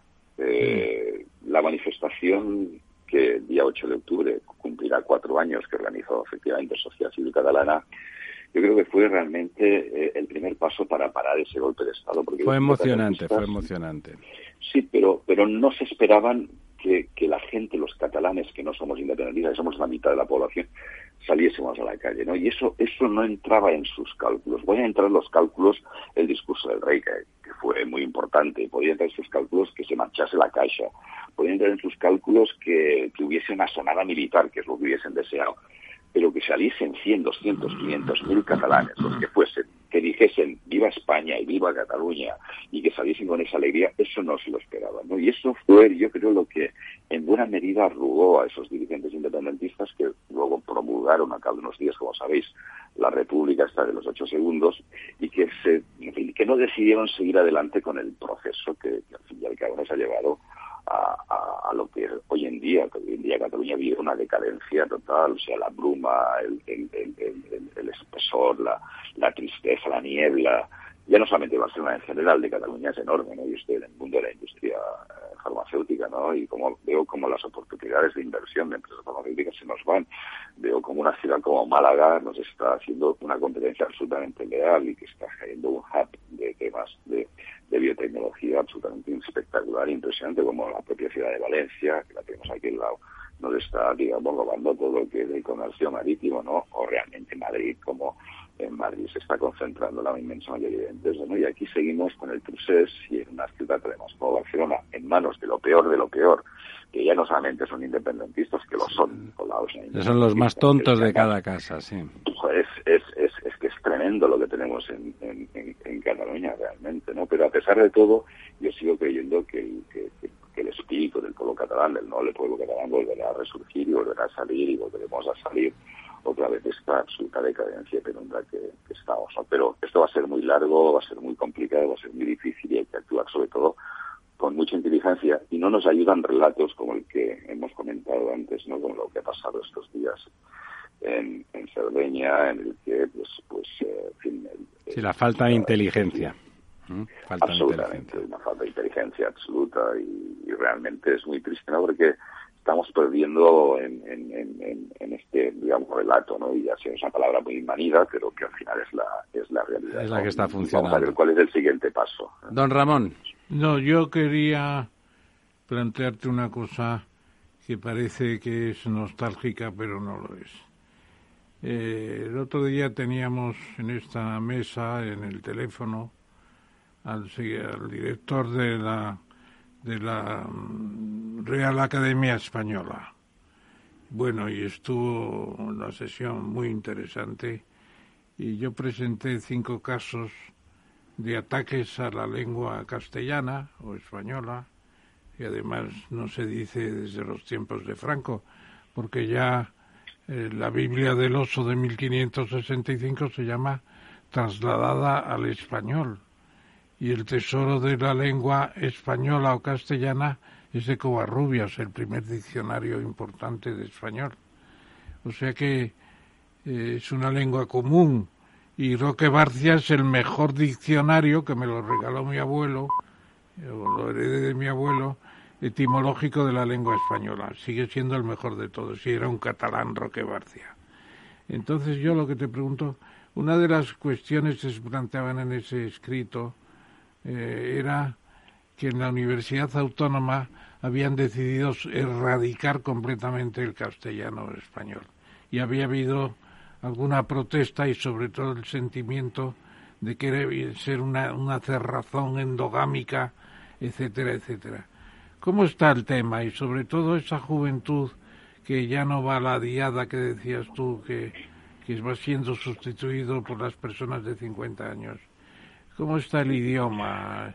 Eh, ¿Se mantiene vivo? Porque yo cuando voy a Barcelona en la calle oigo siempre español, castellano, lo oigo totalmente. Yo soy, yo soy, yo soy catalano parlante, mi, mi, familia, de hecho, no es que lo tenga en gala, pero en la realidad mis, mis abuelos, que eran de Jesús, pues no, no hablaban en castellano, siempre han hablado catalán, no tenían conocimiento de la lengua porque no la, no, no la necesitaban, ¿no? No, la usaban, ¿no? No la usaban. Eh, mi, mi, mi, lengua en la que, en la que bueno, como, como dijo el poeta... Eh, Boscán, precisamente era bilingüe. Pues Boscán, Boscán, Boscán, efectivamente. Pero, pero es verdad que el catalán que ha intentado ganar prestigio social lo está perdiendo en, en la calle a, a marchas forzadas. Hace 30 años el 60% más o menos de, la gente tenía como primera lengua el catalán y ahora es apenas un 30-32% de la gente que tiene el catalán como primera lengua. Y a medida que la gente va bajando al más, más joven, el incremento del uso del castellano se incrementa. O sea que, el catalán va perdiendo presencia, presencia pública de forma, de forma notable, además es evidente. Y ya no solamente en Barcelona y en toda la conurbación de, de Barcelona, sino también en amplísimas zonas de, Tarragona y la imposición de que provoca el rechazo, ¿no? Y efectivamente la gente joven mayoritariamente habla en castellano. Se habla catalán en, la, en, en, en, lo que es dentro del aula, pero al salir del patio, este es un fenómeno curiosísimo que además han detectado todos los independentistas, los chavales se interrelacionan en castellano, con lo cual tengo que decir que la lengua castellana está más fuerte y más viva que nunca en Cataluña, ¿no? Porque además el catalán, esa obligación lo que provoca como todo, ¿no? Es el rechazo y esa formación del espíritu nacional que nos han impuesto aquí en Cataluña, pues lo que creen de la gente joven, pero eso es hastío, rechazo. Y lo ves de forma clarísima, ¿eh? En la gente joven, como no asiste a las manifestaciones y como cuando en todas las encuestas salen el grado de implicación con el famoso Prusés, vamos, los datos caen en picado. Sigue existiendo una parte digamos, significativa de independentistas muy radicalizados ¿eh? en torno a lo que es la CUP, las juventudes de Esquerra Republicana, pero la inmensa mayoría de jóvenes pasan olímpicamente proceso. Otra cosa es si ellos conocen España, ¿eh? porque la educación que se ha recibido es muy difícil, es un tema muy importante, ¿no? Es decir, aquí el Ebro nace en Lleida, eso de que nace en Fontlibres y se hace macho en Aragón y todas aquellas cosas que se decían de nuestra juventud, pues eso no se conoce. O sea, el Ebro es un río catalán y aquí no hay más montaña que los Pirineos y todo se ha circunscrito a una, a una historia y a una geografía y un conocimiento absolutamente local. O sea, los reyes no son aragoneses, los reyes son catalanes. Claro, esto hace que el empobrecimiento cultural de los catalanes sea, bueno, de los españoles en general, creo, ¿no? Porque no sé si pasará lo mismo en Asturias, probablemente pase lo mismo en Galicia, ¿no? Y ese concepto de una geografía, digamos, universal o el conocimiento de lo que fue nuestra verdadera historia, pues, eh, y, ese, ese sí que es un problema, ¿no? Y, luego hay otro, otro factor muy, muy a tener en cuenta, ¿no? Que es quién domina los medios de comunicación. Y los medios de comunicación, no solamente en Cataluña, sino, sino, sino en toda España, están en manos, básicamente o mayoritariamente, de un personaje deleznable, como mínimo, que se llama Jaume Roudas. ¿no? Efectivamente. Él es un hombre, eres, eres muy valiente, José Ramón, por decir eso eres muy valiente. Tú sabes que es un personaje... Sí, sí, sí, no, y además él me ha presentado demandas y querellas y no le tengo ningún miedo, además ya lo digo públicamente, este señor es una persona que es una mala persona y que, y que yo espero y deseo, sinceramente, que acabe la cárcel porque es un, es un delincuente, ¿no? O un presunto delincuente, al menos eso es lo que eso es lo que aparece en, muchas partes. ¿no? este señor es el que domina el, relato y efectivamente no tengo ningún miedo ni a él ni a sus socios, ¿no? Pero, pero esa es la triste realidad que vivimos aquí y, a veces es más importante el hecho, y repito, la palabra relato no me gusta, pero, pero es cierto, ¿no? Es, es, es, es tan importante hacer una buena serie histórica sobre sobre lo que fue España, ¿no? Sobre tantísimas cosas que tenemos que contar de esa historia en común que es preciosa y que, y que nos la quieren robar toda esta toda esta banda y mientras tanto estamos blanqueando pues pues a todo a todo lo que ha sido realmente el enemigo de, nuestra gran nación que es que es España y para mí España es también el hecho de hablar y sentirme catalán y en catalán, ¿no? Que para Por mí supuesto. es mi lengua que es tan que es tan bonita, no digo más, pero tan bonita como es el español, porque al final Toda esa formación del espíritu nacional que decías y toda esa presión que no surge, que no surte efecto con la lengua me recuerda eh, capítulos y, trozos del libro de Kempeler, no sé si te acuerdas, un libro que, habla justamente del uso del lenguaje por parte de los nazis en Alemania, ¿no? Como intentan utilizarlo, llevarlo a su terreno, darle forma al relato, exactamente todo el rato lo mismo, pero, pero evidentemente lo comentaba con alguien esta tarde cuando a un catalán independentista que muchos son además de derechistas, confesos, ¿no? En, otro ámbito se le insinúa que, que, se está comportando como un fascista, se le abren unos ojos como platos, porque por el hecho de ser catalán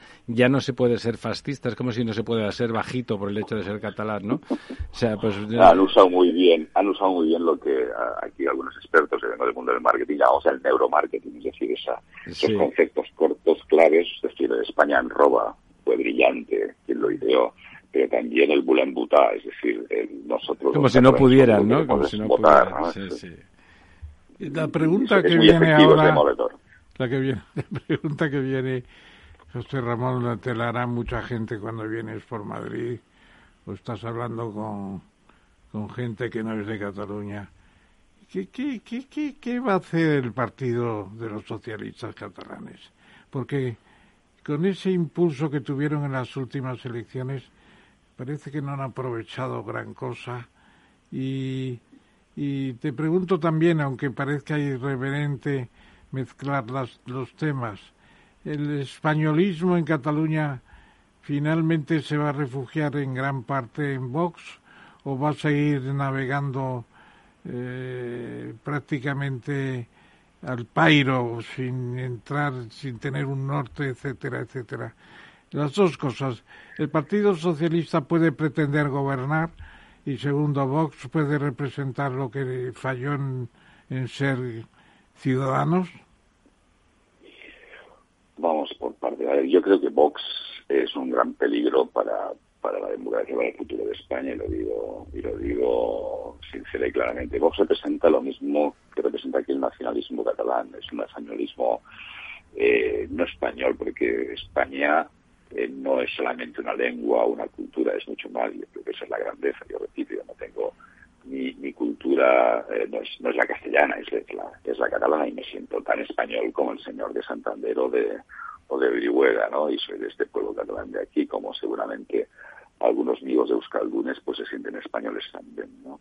Y Vox representa el antítesis, ¿no? De hecho, Vox nació a través del procés eh, aquí en Cataluña y como, y como reacción, ¿no? Y un nacionalismo exacerbado que está en contraposición. Y efectivamente aquí hay un caldo de cultivo importante de gente que en su momento votó a Ciudadanos y que ahora se ha pasado a Vox, al menos aquí en, en Cataluña. ¿no? Yo lo veo esto realmente como, como el, gran deseo, el gran sueño del independentismo, del radicalismo, de que Vox crezca, crezca mucho porque es su gran oportunidad, se retroalimenta. ¿no? El constitucionalismo aquí en Cataluña realmente está, está hecho unos zorros. ¿eh? El Partido Socialista es lo que es. Yo tengo una magnífica opinión porque además me considero amigo de, de Salvadorilla, que Eh, es un gran constitucionalista y una persona que además siempre ha estado en la defensa unida de España. De hecho, es uno de los fundadores también de Sociedad Civil Catalana cuando él no era nadie. Él también dio la cara y mucho en su pueblo. Es una persona muy comprometida, un hombre de izquierda, de una izquierda moderada, pero es un gran constitucionalista. Pero también es verdad que no ganaron las elecciones. Bueno, las ganaron, pero fueron incapaces de articular una. Bueno, igual que Ciudadanos le pasó a Ciudadanos. Igual, exactamente igual que Ciudadanos. El problema es que Ciudadanos nos abandonó. O sea, cuando, cuando Inés Arrimadas y toda la gente decide marcharse a Madrid por la incomodidad de vivir en Cataluña, que yo lo puedo entender, pero bueno, nos abandonaron, se, se, se Es así, es así.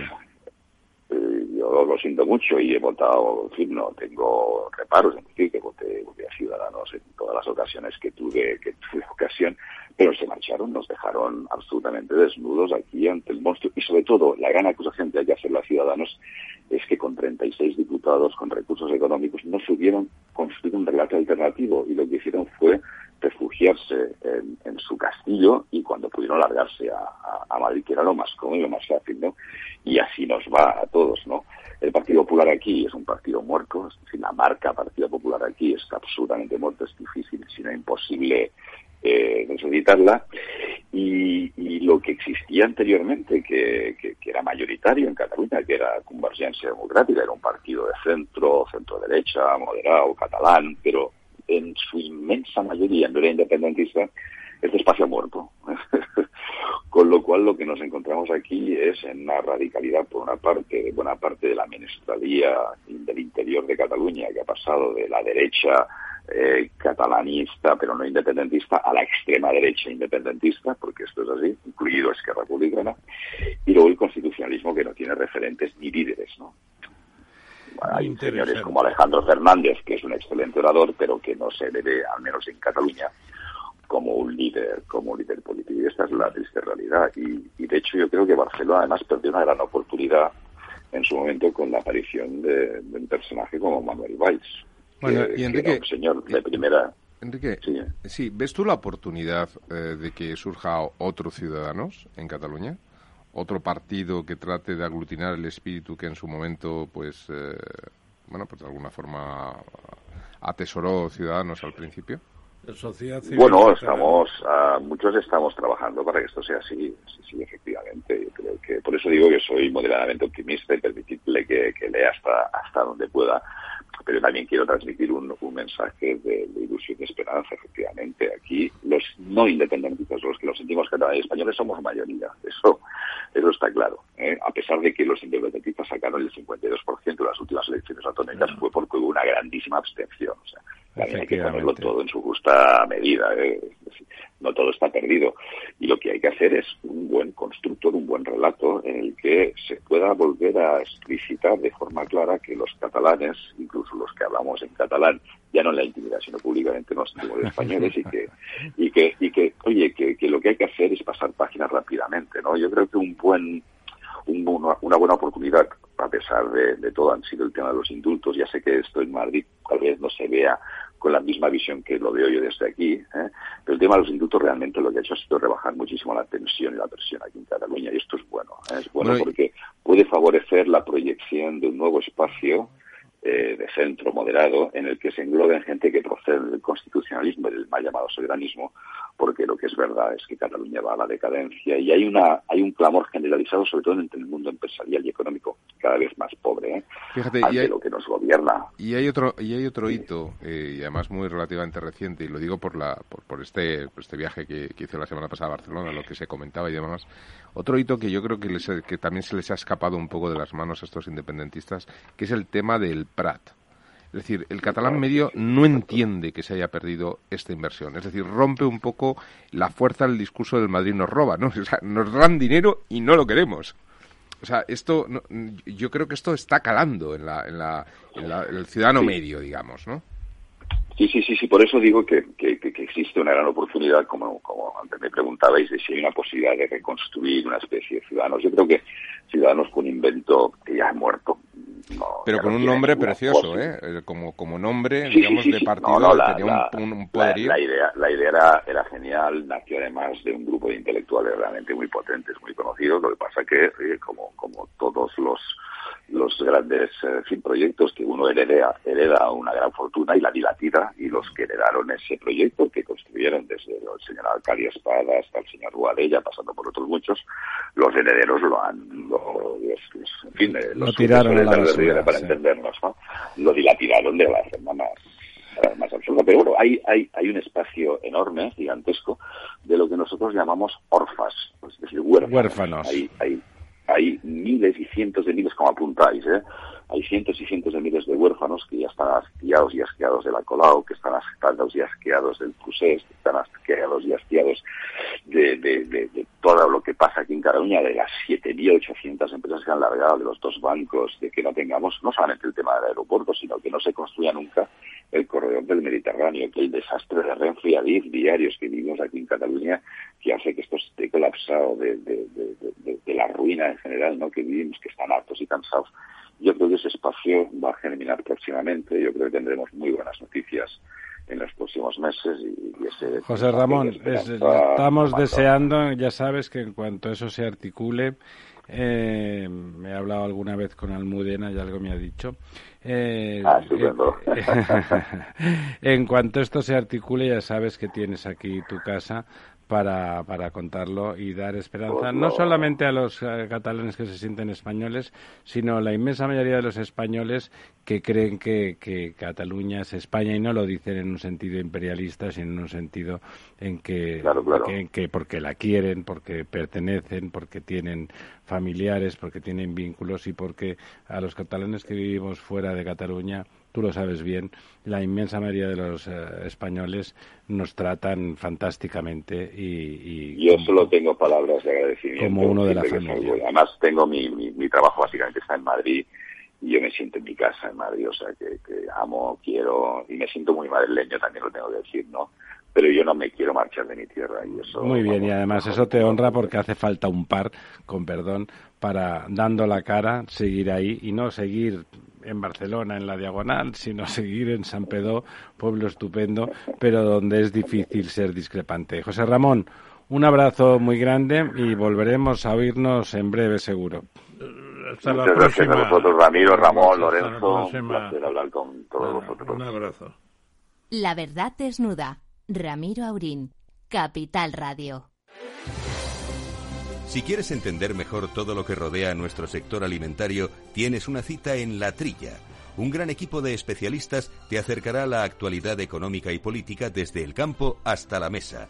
Conocerás sus principales innovaciones sin olvidar las producciones más tradicionales. Los sábados de 8 a 9 de la mañana con Juan Quintana, La Trilla de Capital Radio.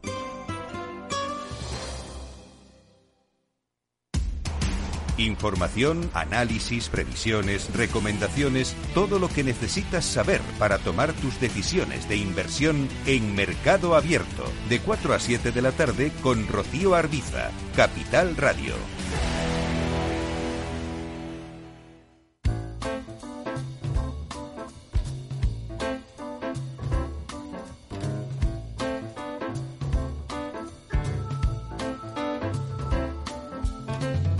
La verdad desnuda. Capital Radio.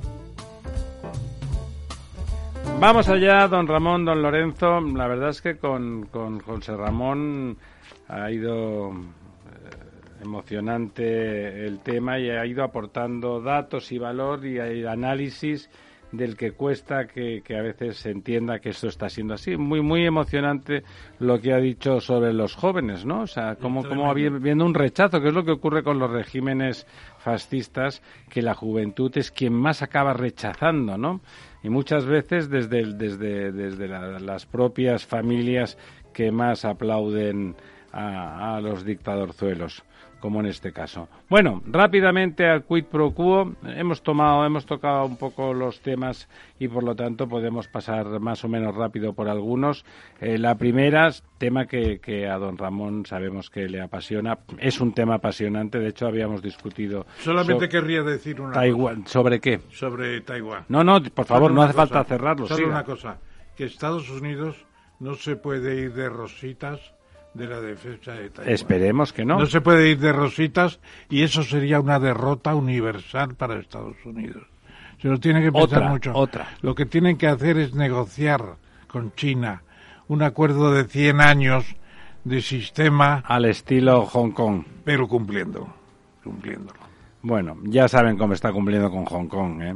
Pero Biden parece que puede cerrarse en banda y, si, abandona Taiwán, se hunde él también. Bueno, eh, lamentablemente, a, mí, que, soy profundamente antitrumpista, nos vamos, lo decía él cuando él gobernaba, y lo sigo diciendo ahora, sigo siendo antitrumpista, al final en eso tenía razón de que está un poco senil, ¿no? No tiene la energía suficiente para ser el, emperador, ¿no? Para ser el hombre que gestiona eh, los destinos de Occidente. Es, la cabeza visible, la nación que, que gobierna en última instancia Occidente que nos permite y que avanzar en nuestra forma de vida, que es una muy distinta a la de los chinos, hay que decir, que es el, imperio emergente, realmente es preocupante, ¿no? Sobre todo, ¿qué, ocurre? Que es una de las cosas que no hemos analizado, pero desde el punto de vista geopolítico local, bueno, local, regional, ¿qué ocurre con Corea del Sur y con Japón?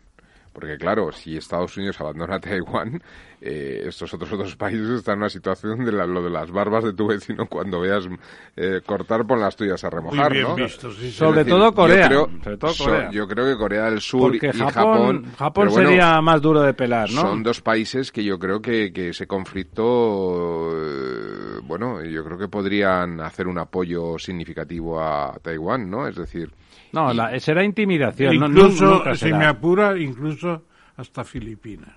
Bueno, Filipinas bueno, pero Filipinas no, tiene capacidad militar como Corea del Sur. mucha fuerza en los Estados Unidos. Sí, pero no tiene capacidad militar. Yo me refiero un poco desde el punto de vista del despliegue en el escenario de, de actuaciones, ¿no? Muy bien.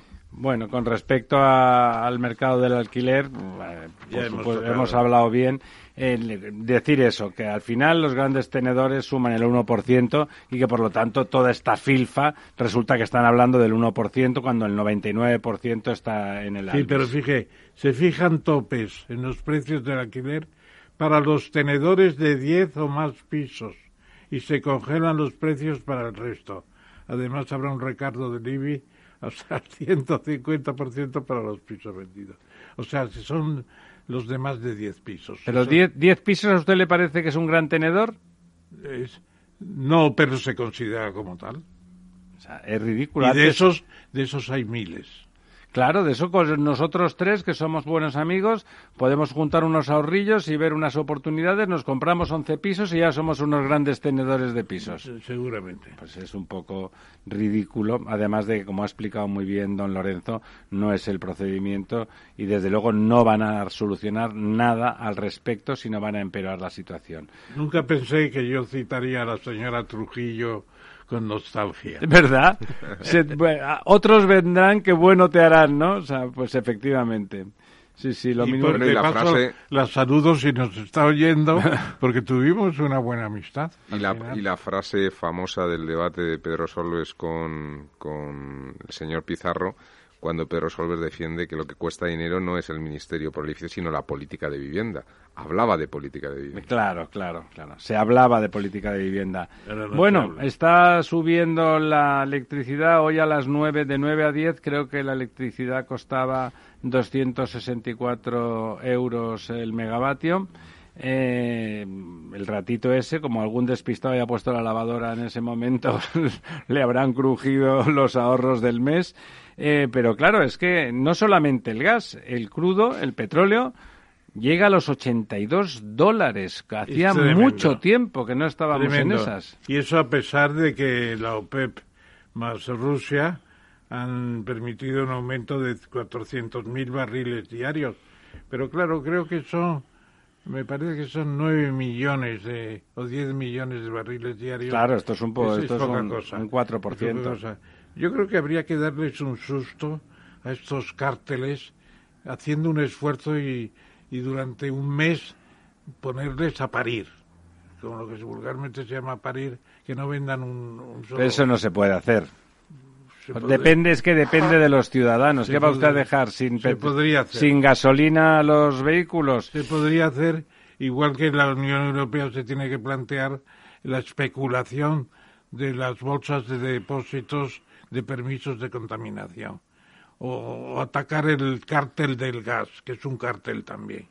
Claro, pero para eso no queda otra que incrementar la inversión en renovables. No queda otra. Esa es la única salida de verdad consistente. Y, no es una salida a corto plazo, Ramiro. Claro, claro. Yo creo que aquí eh, habría Y las nucleares, claro, que tampoco es a corto plazo. Eso a más largo plazo todavía. Que bueno, pero ahí está Francia, que no tiene ningún problema. Bueno, bueno, bueno, vamos yo a ver sí que creo, Yo sí que creo que vamos a ver cambios. Nuestro amigo nuestro amigo Antonio Miguel Carmona, que viene ahora dentro de un momento. Bueno, yo lo que sí que creo es que es que vamos a ver cambios a nivel de Unión Europea. Yo, sinceramente, esta alianza que empieza a surgir en, en Alemania, eh, vamos a ver cuál es el posicionamiento que tienen con respecto a No hemos hablado nada, ¿no? Se ha cerrado la gran alianza eh, el, gobierno alemán, ¿no? Finalmente... Bueno, ellos tienen la llave del gasoducto del Ucrania. No del Báltico del Báltico. que ha empezado y no y el nuevo que ha empezado a funcionar ahora el, el, nuevo el, del, norte del 2 no pero no, yo me refiero al nuevo no en el Báltico ya había uno había un, había ya había uno pero ahora lo han duplicado. Eso es el número 2 el segundo que ha empezado ya muy importante. Bueno y me imagino que volverán a producir a pleno rendimiento las, eh, las, producciones aquellas de esquistos, eh, el cracking. Eh, Por encima de 60 dólares todas. Efectivamente, y bueno, al final, al final hay que ponerle solución a las cosas, ¿no? cuando con el cracking eh, consiguieron que se bajara el precio porque metieron prácticamente se convirtieron en exportadores de Estados Unidos los Estados Unidos por primera por primera vez. Por lo tanto pues será al final será la única la única salida. Y sí como anunciaba nuestro profesor don Ramón Tamames eh, nuestro amigo, vamos a decirlo abiertamente, es amigo nuestro, don Antonio Miguel Carmona, ha sido eh, nombrado eh, vicepresidente para, para España de, Iberdrola. de Iberdrola. Y esto pues ha cabreado extraordinariamente a los señores, señoras y señores, y señores, señores ya no es, no señoros, no existen, ¿no? Señoros, señores y señoras de Podemos y de, y en parte del PSOE, no sé si a todos. Hablaban unos de puertas giratorias. El bueno de Antonio Miguel nunca tuvo ninguna responsabilidad ejecutiva en ningún gobierno. Me recordaba hoy un compañero que sí que llegó a ganar las elecciones en el Ayuntamiento de Madrid, pero le cedió a Carmena la, vara de mando para... Pero no ganó. Ganó, ganó, ganó Carmena. Yo creo que con Carmona va a pasar lo mismo que con Redondo Torreros y Leguina.